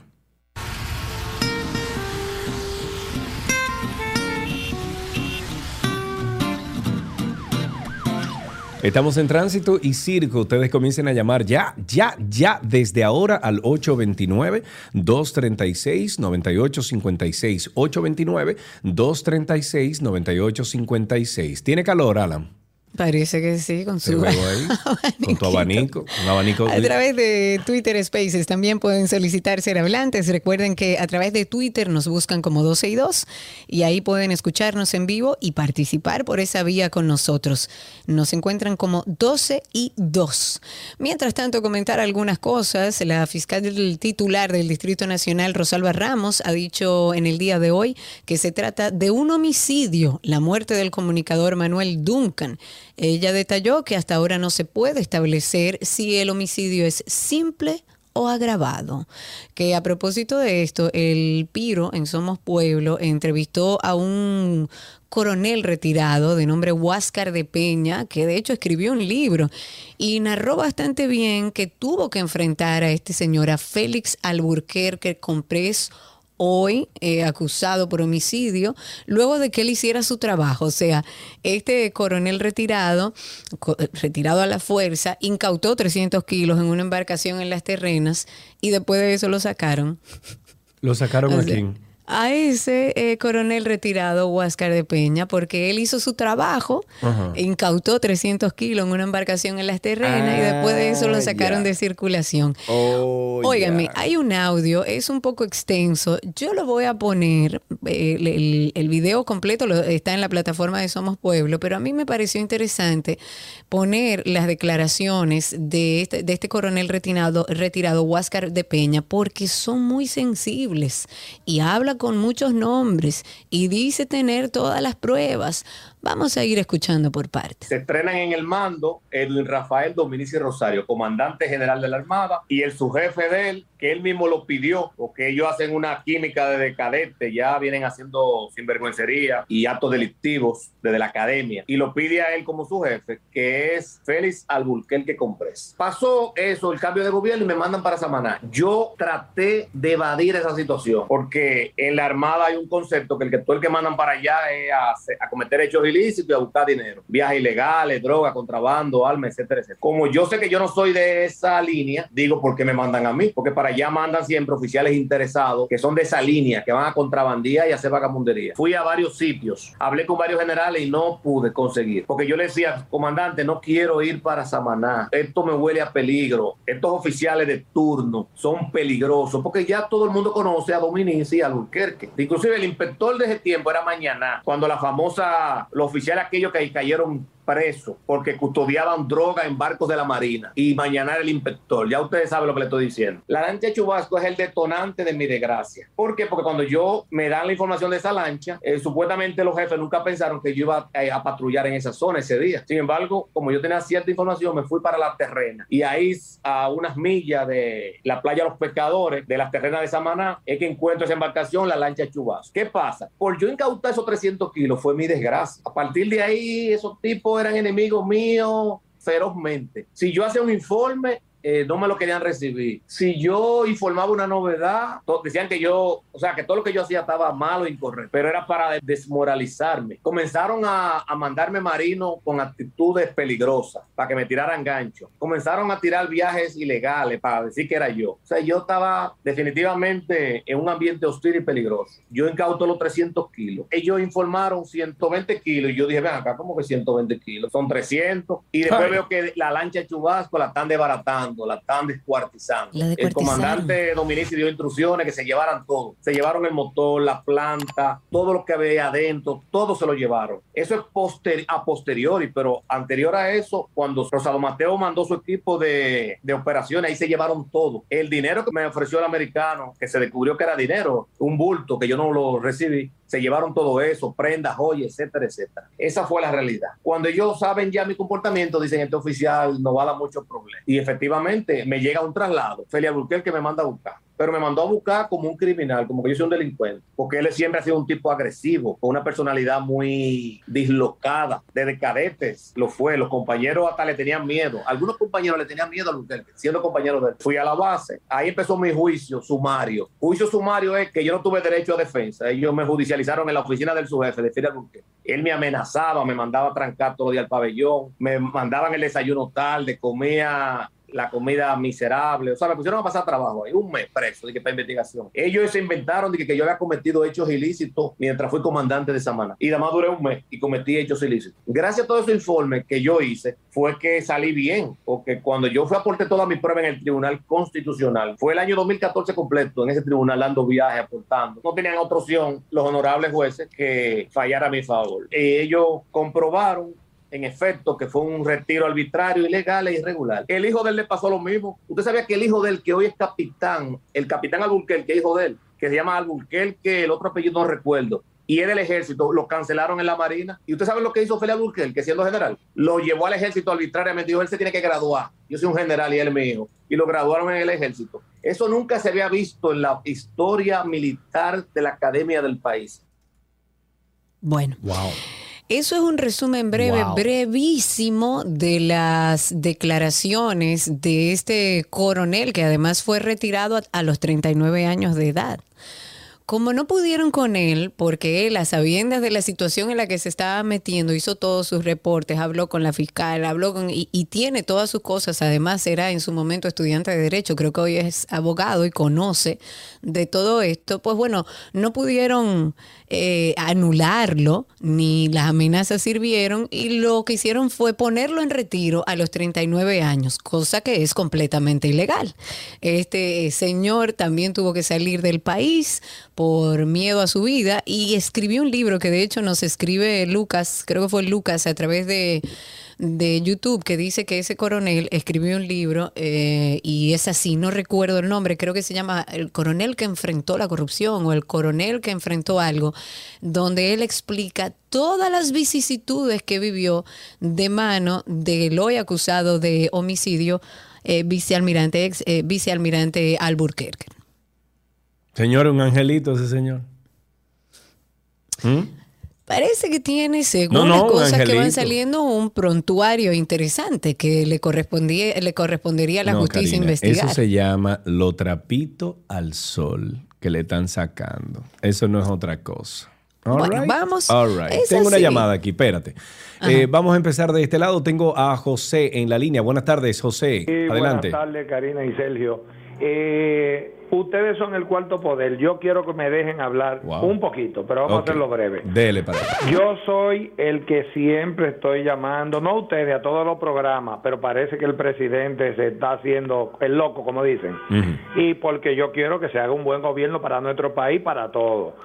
Yo vuelvo y les recuerdo el caso, y le voy a poner un caso, no, dos o tres nombrecitos más, el caso del Ministerio de Hacienda, el ministro de Hacienda, que debieran moverlo, no se le ha investigado los 400, eh, los, los, los 7 millones de dólares que tiene fuera del país, si pagó impuestos. En ese, en ese ministerio que luchamos tanto para que saliera el PLD, la de recursos, la subdirectora de recursos humanos, Evelyn Aibal está ahí, la de recursos humanos 2, Carmelina Martínez sigue ahí, Yaruca Coco, la hija de Miguel Coco, sigue de jurídica ahí, Martín Zapata, viceministro del PLD todito, sigue ahí como viceministro, Friso Mesina, del, que fue encargado de casino cuando Donald Guerrero, viceministro administrativo, el más importante, sigue ahí, eh, Bernardas Hermoso sigue ahí, Ruth de los Santos en política tributaria, todo ganando un dineral de, de ciento y doscientos y pico para allá. Entonces, que el, el hombre Kiko Tabal todavía de Quinterino, un hombre ya como con 100 años, tiene seis meses trabajando en la lotería y trabajando ahí. ¿Cuándo que van a arreglar eso, Sergio Carlos? En el antinoto y tírate algo, por favor. Muchísimas Muy bien.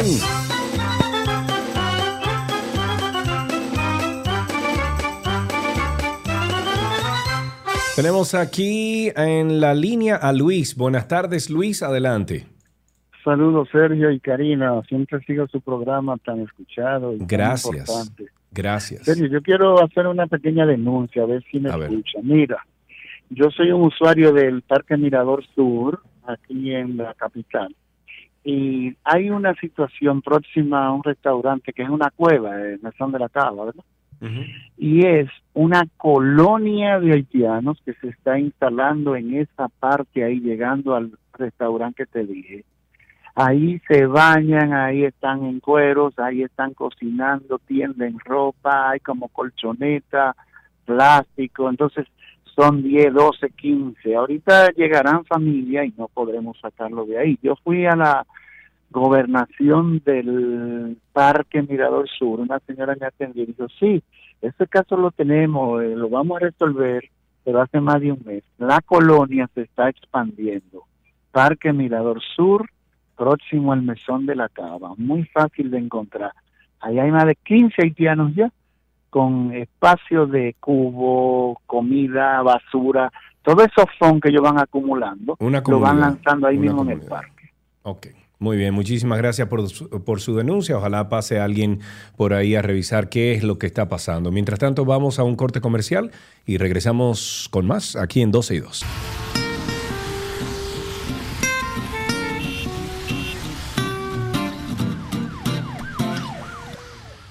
Karina, ¿te gusta el arte?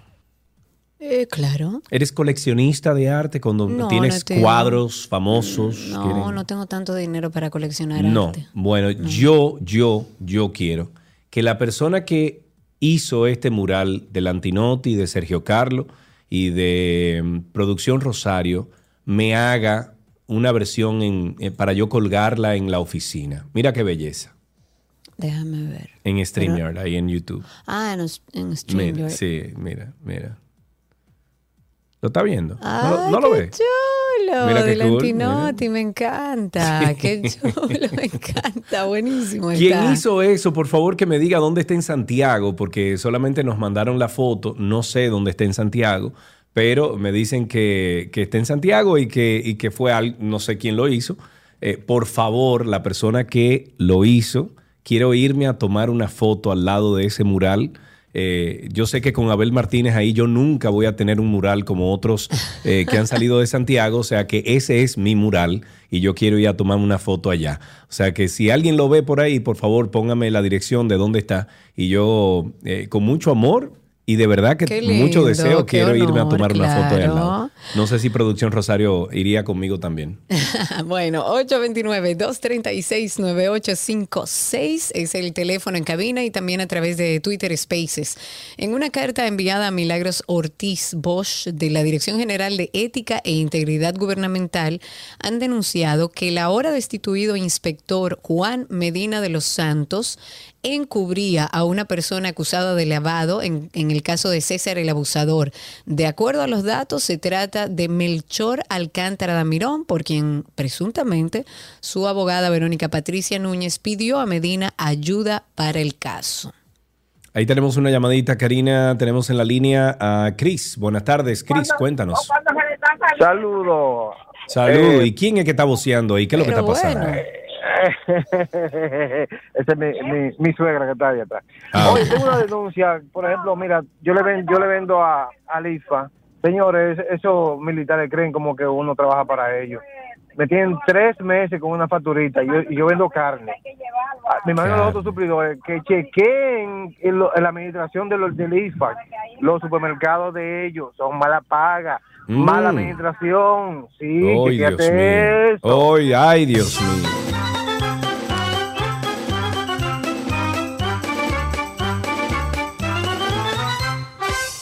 Tengo a través de Twitter Spaces a Cristian Rosario. Adelante, Cristian, habilita tu micrófono, te escuchamos al aire. Buenas tardes, Karina. Buenas tardes, Sergio y a la audiencia. Bienvenido.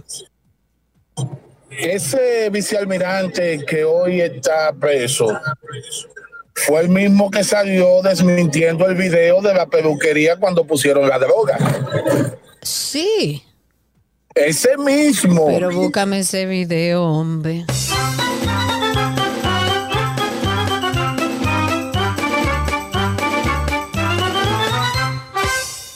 Ese video. ¿Tú no te acuerdas de ese video, Yo no me Karina? acuerdo. Mira a ver si aparece por ahí Del Álamo, vicealmirante diciendo que era mentira que habían puesto. Ángelo, estrénate ahí, manda ese video, mira a ver por el chat. Ahí tenemos a, déjame ver, tenemos a, ay, ay, Karina, ay. Y con ustedes, ay, ay, Yané. Buenas tardes, ¿cómo está usted? Incluso estaba lleno de mao mao. ¡Ay, Yané! Con mucho oficio en mi casa, pero bastante oficio. Porque no es un marlín, es un barrilón. ¿Entiendes? Pero Yané, de mi vida, de mi corazón, ¿cómo estás? Yané, Dime, mi amor. ahora sí, cuéntame. Dime de ti. ¿Cómo están los Oye, mi amor, pero vamos a hacer una capilla a ese joven, por Dios, vamos a hacer una capilla, ponmelo ahí, como un angelito bello. Yo no entiendo cómo en este país tenía un hombre así, por eso aquí los, los contrabandos no se acaban y los paquetones de, de droga, dime, no se Mm. acaban nunca. ¿Cómo se van a acabar los puntos de droga si él lo tiene ahí? Para que sepa. Claro.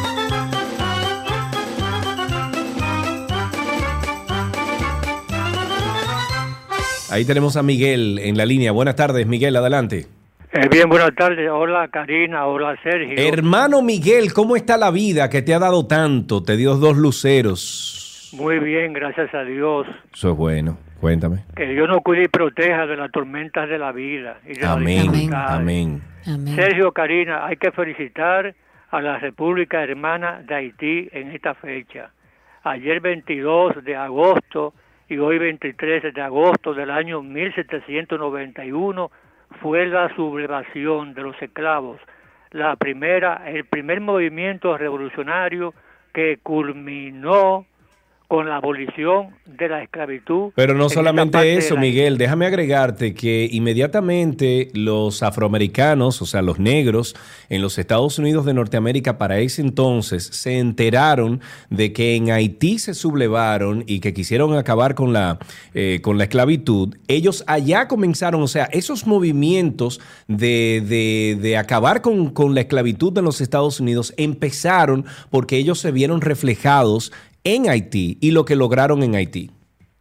De hecho, sí, de acuerdo a la historia, está registrado que negros norteamericanos pasaron a Haití y también se vincularon a esa lucha. Y de hecho, el presidente de entonces de los Estados Unidos, nunca, quiso- no me viene a la mente si fue Benjamin Franklin, nunca, o Thomas Jefferson, nunca quiso reconocer esa sublevación, esa liberación de los esclavos en Haití y le tomó unos años a Estados Unidos reconocer esa sublevación haitiana. Gracias. Así es, muchísimas gracias, Miguel. A mí me encanta la historia y yo mm, lo he dicho varias veces, pero eh, tengo, escucho como cuatro diferentes podcasts que son de historia, de historia mundial, eh, sobre todo en Estados Unidos, por, porque ahí se genera el contenido, pero, pero ellos hablan también de otros eventos, incluso creo que una vez hablaron de, de, Trujillo, de, de lo que pasó en la tiranía y antes de eso. Eh,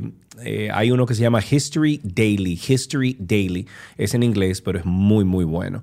Ahí tenemos una actualización, Karina, del caso del Angelito Alburquerque. Dice aquí que en el 2019 Alburquerque defendió a los agentes y fiscales que implantaron la droga en Villavasque y tenemos aquí el, déjame ver dónde No, lo no, eh, vamos Sí, a ver sí, si el este es el video del cual de estábamos noticia. hablando. Ok, mientras tanto voy Sí. a tomar la llamada de Daniel Charles, que está con nosotros. Adelante, Daniel, cuéntanos y vamos revisando esta noticia.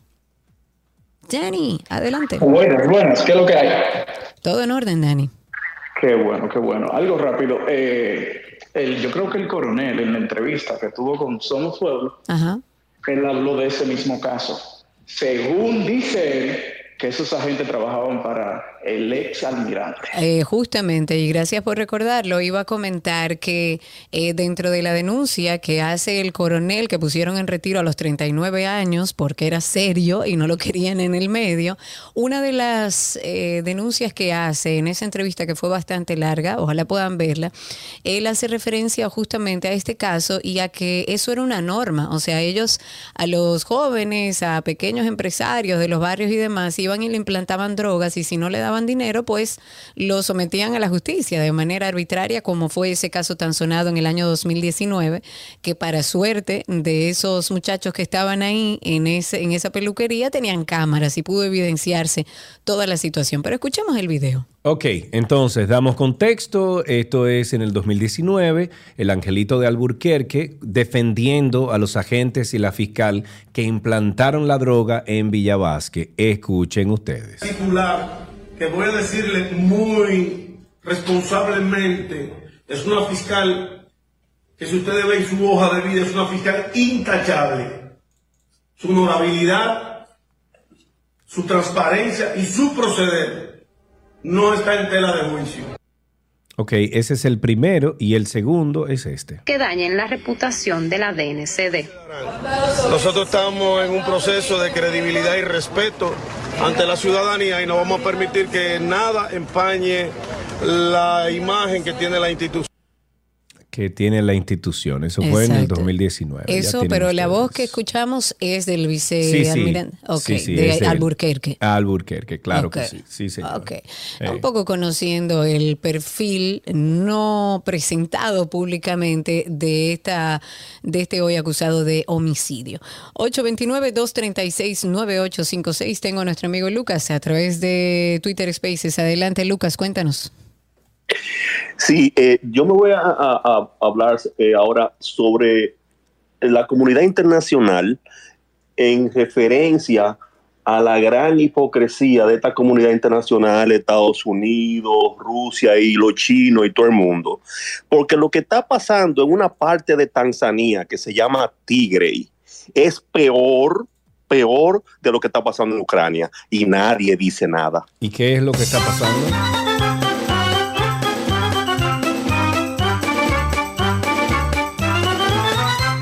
Aquí tenemos una llamadita. Ángel. Sí, Ángel está en la línea. Buenas tardes, Ángel. Adelante. Ah, buenas tardes, Sergio. Buenas tardes, Karina. Saludos. Eh, quería contribuir un poco al, al asunto del podcast, del podcast, no sé cómo Sí, se del podcast, podcast, ajá, con P, eh, P-O-D, podcast. POD, pod. Bien, mencionaban que es eh, por internet. Eh, debo decir, la, hay un conflicto entre la derecha norteamericana y el movimiento LGBT con respecto a los profesores de primaria y el, hecho de que a nivel nacional en los Estados Unidos hay muchos, ah, digamos, profesores que pertenecen a ese colectivo que han estado introduciendo la, la teoría. Entonces, eh, Twitter creo que fue que prohibió el uso de la palabra grooming porque eh, los de la derecha estaban denunciando las cosas que estaban pasando en las aulas de los niños pequeños donde estos profesores los vestían con el con el cambio de sexo, le hablaban de teoría de sexo, que fue lo que de género, que fue lo que detonó el caso de del gobernador de la Florida contra contra Disney. Sí. Eh, y era el término grooming, no es solamente a nivel de internet, es, es básicamente cualquier eh, manipulación o seducción, sea por medios eh, electrónicos o físicamente, como es el caso de los profesores. Gracias por Muy eso, bien. muchas gracias por la información. Cerramos este espacio diciendo que el presidente del Pleno de la Cámara de Cuentas de nuestro país, Janel Andrés Ramírez, ha dicho en el día de hoy que actualmente hay una auditoría aprobada para realizar en el Ministerio de Educación. No solamente será una auditoría limitada a la gestión de Roberto Fulcar, sino que parece que se van a ir un poco más para atrás. ¿Qué entiendo yo? Roberto Fulcar también debió hacer una auditoría hacia atrás, o no sé si es que la van a repetir, pero estaremos al pendiente del resultado de esta auditoría en el Ministerio de Educación. Y hasta aquí, Tránsito y Circo.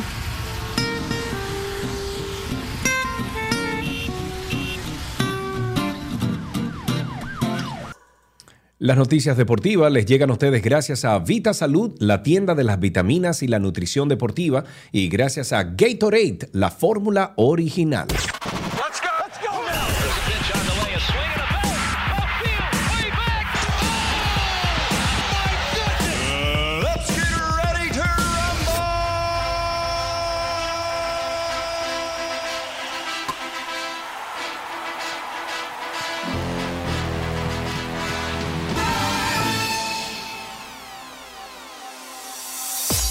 Ya estamos en deportes en 12 y 2. Arrancamos con una noticia de tenis. Menos de una semana para que Flashing Meadows ruja con el inicio del último Grand Slam del año, el US Open. Un torneo siempre apasionante por eh, cuya pista dura desfilarán algunos de los mejores tenistas del momento. Entre ellos, como no puede ser de otra manera, Rafael Nadal, el preferido de Karina, el ganador de dos de los tres grandes disputados eh, en lo que va del año tratará de conquistar no solo el que sería su quinto abierto estadounidense, sino el que supondría el regreso al número uno del ranking, ranking, ranking ATP para rondear un año mágico pese a las lesiones.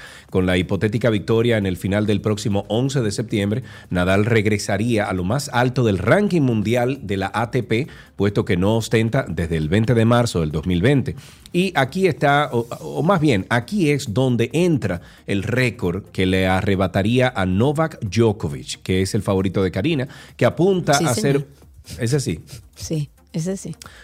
Apunta a ser uno de los grandes ausentes del US Open este año debido a su negativa a vacunarse contra el COVID-19. En otra, bueno, en una noticia de voleibol, el sexteto femenino de la República Dominicana mantiene su invicto 2-0 en la Copa Panamericana de Voleibol que se está celebrando en México. Esto lo hizo luego de vencer anoche 3 sets por 0 al combinado de Perú.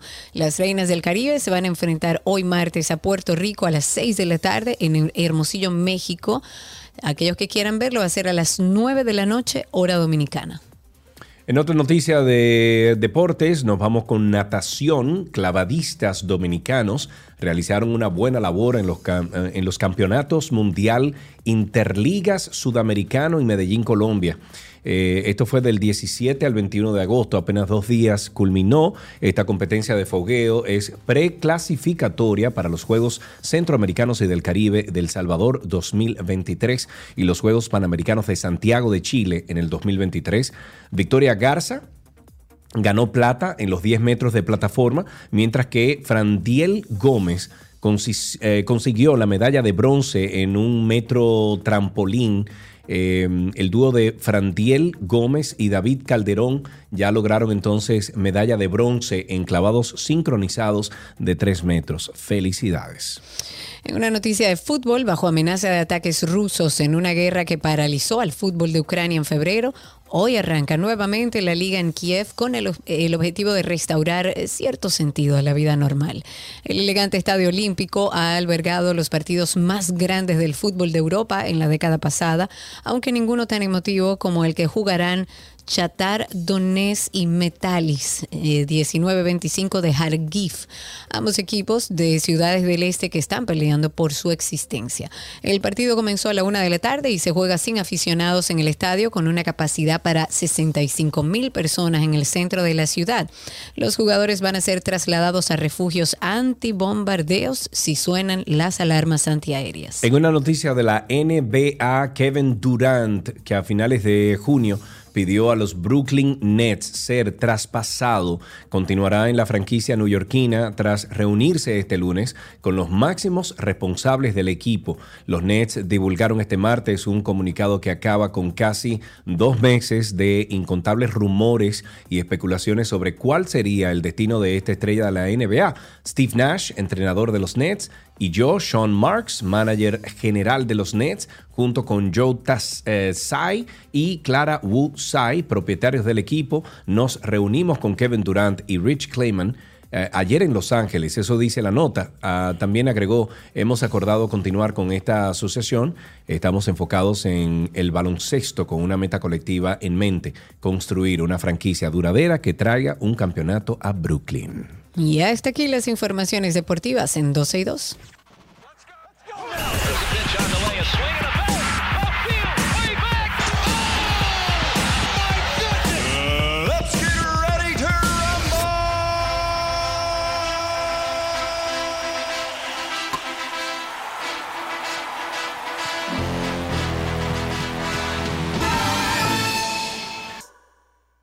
Nuestro segmento de economía llega a ustedes gracias a Cooperativa Empresarial, tu futuro seguro.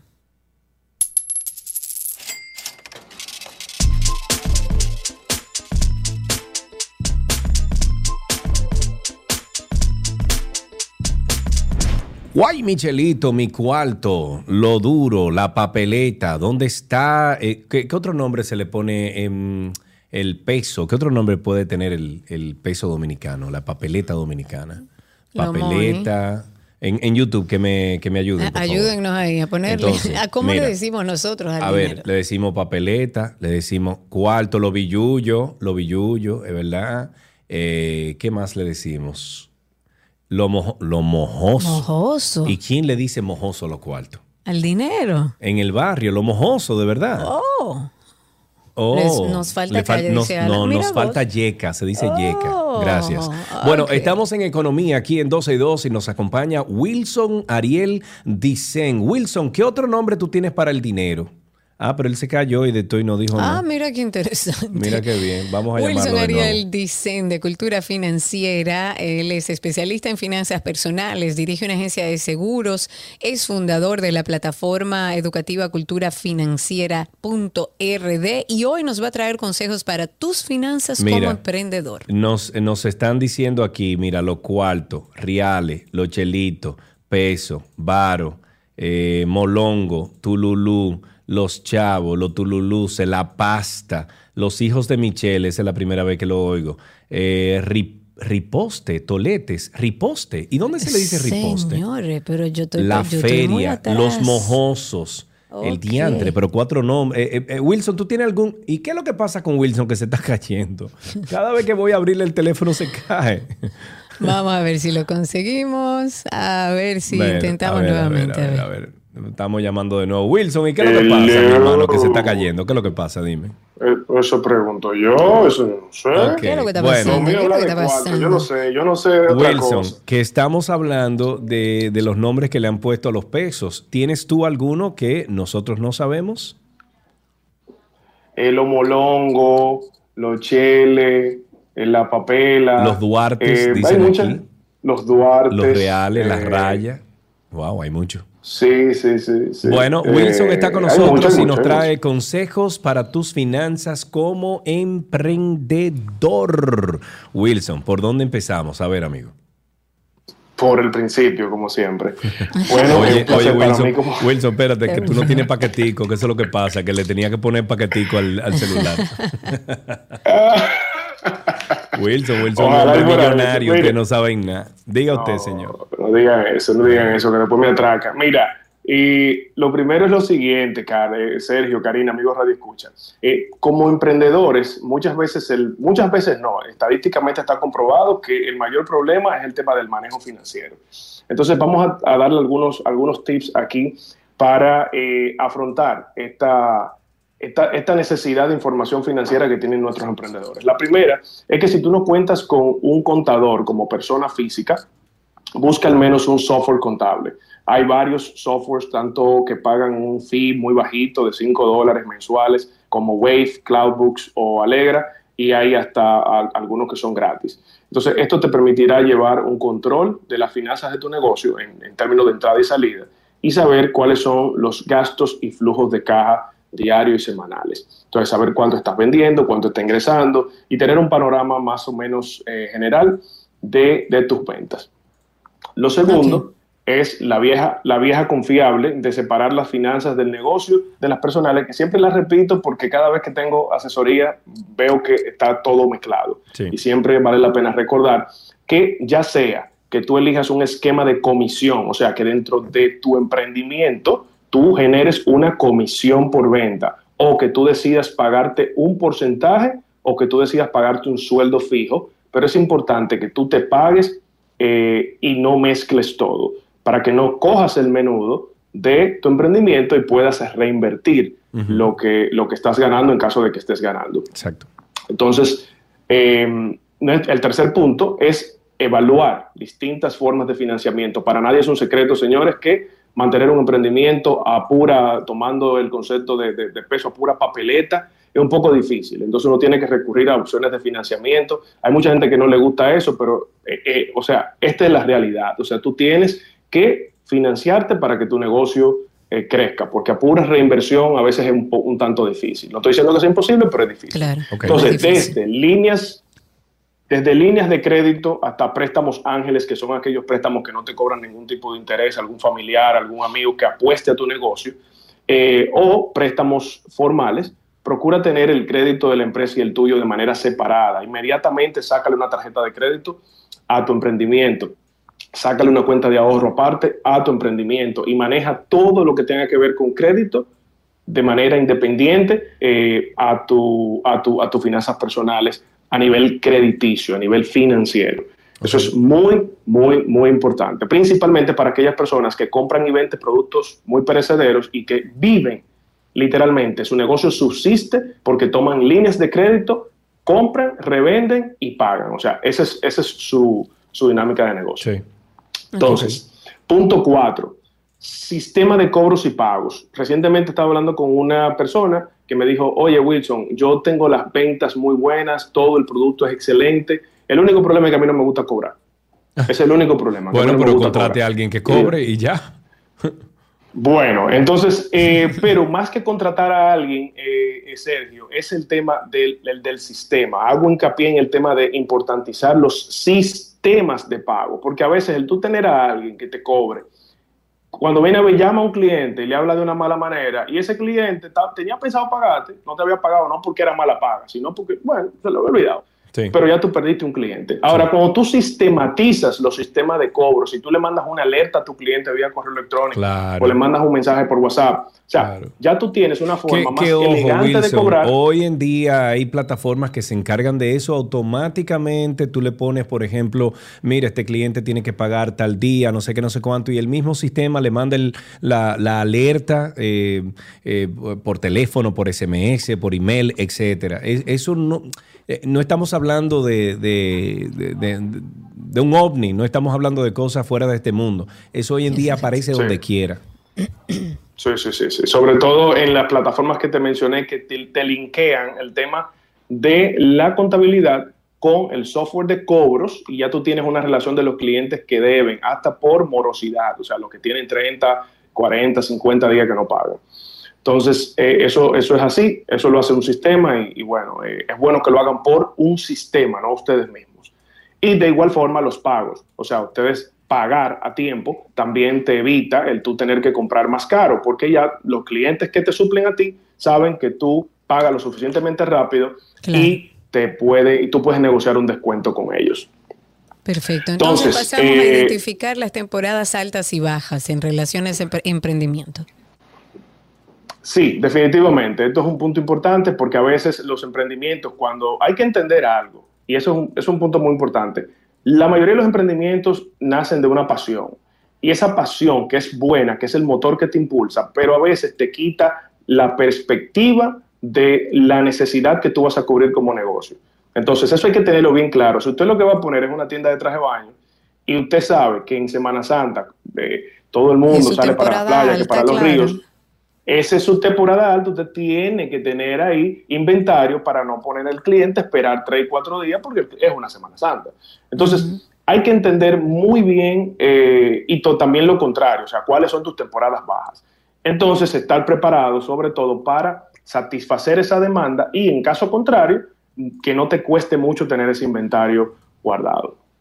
El último perfecto. punto, Sergio, Karina y amigos Radio Escucha, es armar tu caja chica. Principalmente, señores, como pues, repito, en el tipo de negocio, por ejemplo, de comida, eh, negocios que son muy perecederos, que a veces necesitan, mira, fulano, eh, venme con 5 mil pesos al supermercado y tráeme esto, esto y esto específicamente. O sea, no te puedes dar el lujo de no tener una caja chica de al menos 10, 20, 30 mil pesos para poder resolver cuestiones del día a día. No es que diariamente tú gastes esta cantidad, pero que tú no te quedes sin efectivo, porque hay que entender que el efectivo es la sangre del emprendimiento. Ujú, ujú, Así es. Eh, Wilson, Así es, así es. muchísimas gracias. Eh, Ey, pero no me, no me, no me cortes porque tenemos un evento. Espérate, Sí, claro. espérate, señor, porque Tenemos que hablar con mío. Wilson antes de que se vaya de un evento muy gusta, interesante Money Night. que se llama Money Night. ¿Qué es esto? Cuéntanos un poco. Señores, miren, miren, yo les dije a ustedes la semana pasada o antepasada, el tema de los talleres, muy chévere, las conferencias, pero oigan, oigan algo, hay que hablar de dinero de manera relajada y sin tabúes. O sea, hay que normalizar el hablar de temas de dinero. Entonces, eso es lo que vamos a buscar en este primer Money Night, donde vamos a tener un conversatorio con eh, nuestra amiga Pamela Pichardo, que es coach financiera y empresaria. Vamos a invitarla a ella, vamos a tener un conversatorio de carácter, si se quiere, un poco informal sobre el tema de financiamiento, cómo obtener un préstamo, por qué, bajo qué circunstancias, si es bueno tomarlo ahora. Pero lo importante de todo esto es el ambiente que vamos a tener ahí. Ahí usted va a poder ir, va a poder eh, darse a conocer como profesional, va a poder conectar con otras personas, va a poder hacer un traguito, va a haber finger foods, va a haber buena música, o sea, va a ser un ambiente bien, bien, bien chulo en el cual vamos a hablar de dinero, pero vuelvo y repito, nada tenso, nada súper técnico, sino normalizar el hablar de dinero y sobre todo conectar con otras personas. Que en esta economía que vivimos, el que no conecta, el que no hace networking, está fuera de No, y a mí me hacen bullying por eso. ¿Cómo? ¿Por qué? ¿Por hacer networking? Por hacer networking. A mí me hacen A bullying en este le, programa. le encanta el networking. Él es Tú así muy nunca sociable. sabes. Tú nunca sabes la persona que tú vas a llamar y le va a decir, loco, fulano, ya. pun-". Por ejemplo, el otro día, yo por ese sí, sí, networking sí, de que tú estás hablando, yo conocí un ruso y le conseguí un trabajo a un amigo mío. Ahí con está. El, con el ruso. Ahí está. Punto. Y, Ahí le está. ta- y un trabajo bien sobre los 100 mil pesos mensuales por un networking. Señores, entonces no me critiques. Señores, yo, ne- yo no voy a dar detalles de- del tipo de, pero yo he conectado personas que por yo conectarlas sin proponérmelo, me ha caído mi, mi cosita, me ha caído mi cosita. Fulano, tú me conectaste con esta gente que, óyeme, de verdad era lo que yo necesitaba, agárrate de ahí. Óyeme, claro. caen bien. Caen bien. Entonces, miren, señores, este evento, Money Night, va a ser el jueves 15 de septiembre. Anoten bien, jueves 15 de septiembre a las 7.30 de la noche en el lobby de Payex Work Kennedy. Ese es el edificio que está ahí en la Kennedy, en el primer nivel, Payex Work Kennedy vamos a tener este evento que se llama Money Nights. Hablar de dinero, pero de manera relajada y conectando con otras personas. Me encanta, me encanta. ¿Dónde la gente puede Pueden comprar las boletas. Pueden comprar las boletas, son bien baratas, es algo simbólico, son 10 dólares, señores, o sea, 10 dólares. Por 10 dólares ya usted va a tener todo eso en tix.do. Tix.do pueden tener más información también en arroba culturafinanciera.rd si quieren más detalles, nos pasan su correo, le enviamos toda la información y pueden comprar la boleta en tix.do. Me Money Night, jueves 15 de septiembre. Muchísimas gracias. Wilson Ariel Dicen estuvo con nosotros aquí en eh, de culturafinanciera.rd en nuestro segmento de economía. Si ustedes quieren seguir esta conversación con Wilson, culturafinanciera.rd y nos trajo consejos para nuestras finanzas como emprendedores. Hasta aquí economía en 12 y 2.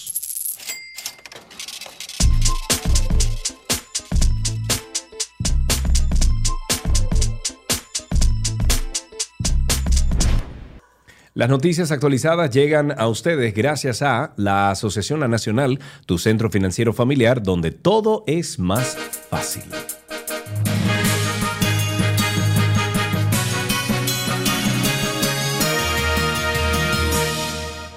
Aquí están las noticias. El caso de Andrés Castillo, su actualización al día de hoy es que la Oficina de Atención Permanente del Distrito pospuso para mañana miércoles el conocimiento de la solicitud de imposición de medida de coerción que está haciendo el Ministerio Público en contra del actor Andrés Castillo. En otra noticia tenemos que nueve provincias permanecen en alerta verde a causa de las lluvias. Eso informó este martes el Centro de Operaciones de Emergencia COE. Ahí están las demarcaciones eh, de La Vega, El Ceibo, Atomayor, Santiago, Santiago Rodríguez, Monteplata, San Juan, Monseñor Noel y Sánchez Ramírez.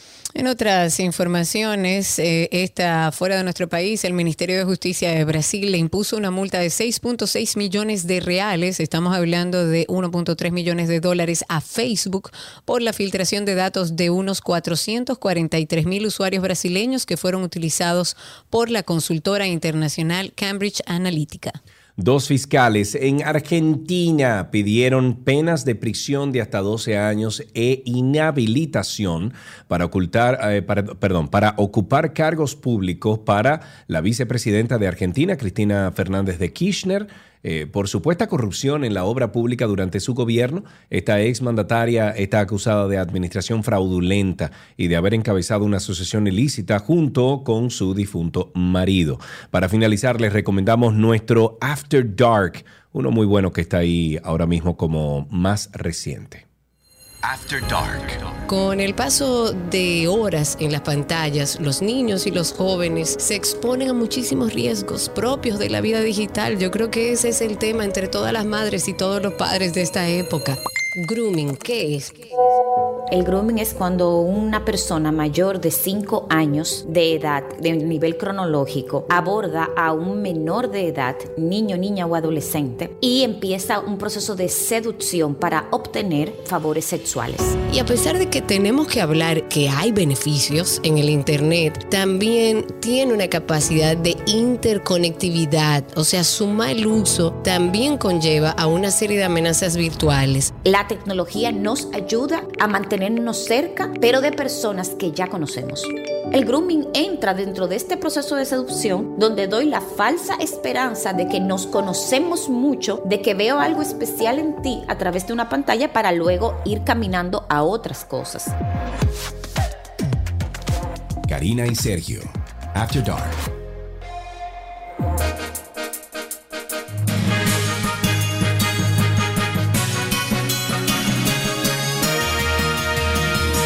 Las noticias actualizadas llegaron a ustedes gracias a la Asociación La Nacional, tu centro financiero familiar, donde todo es más fácil. Ya vamos a despedir el programa de hoy, sin embargo, es así, mira.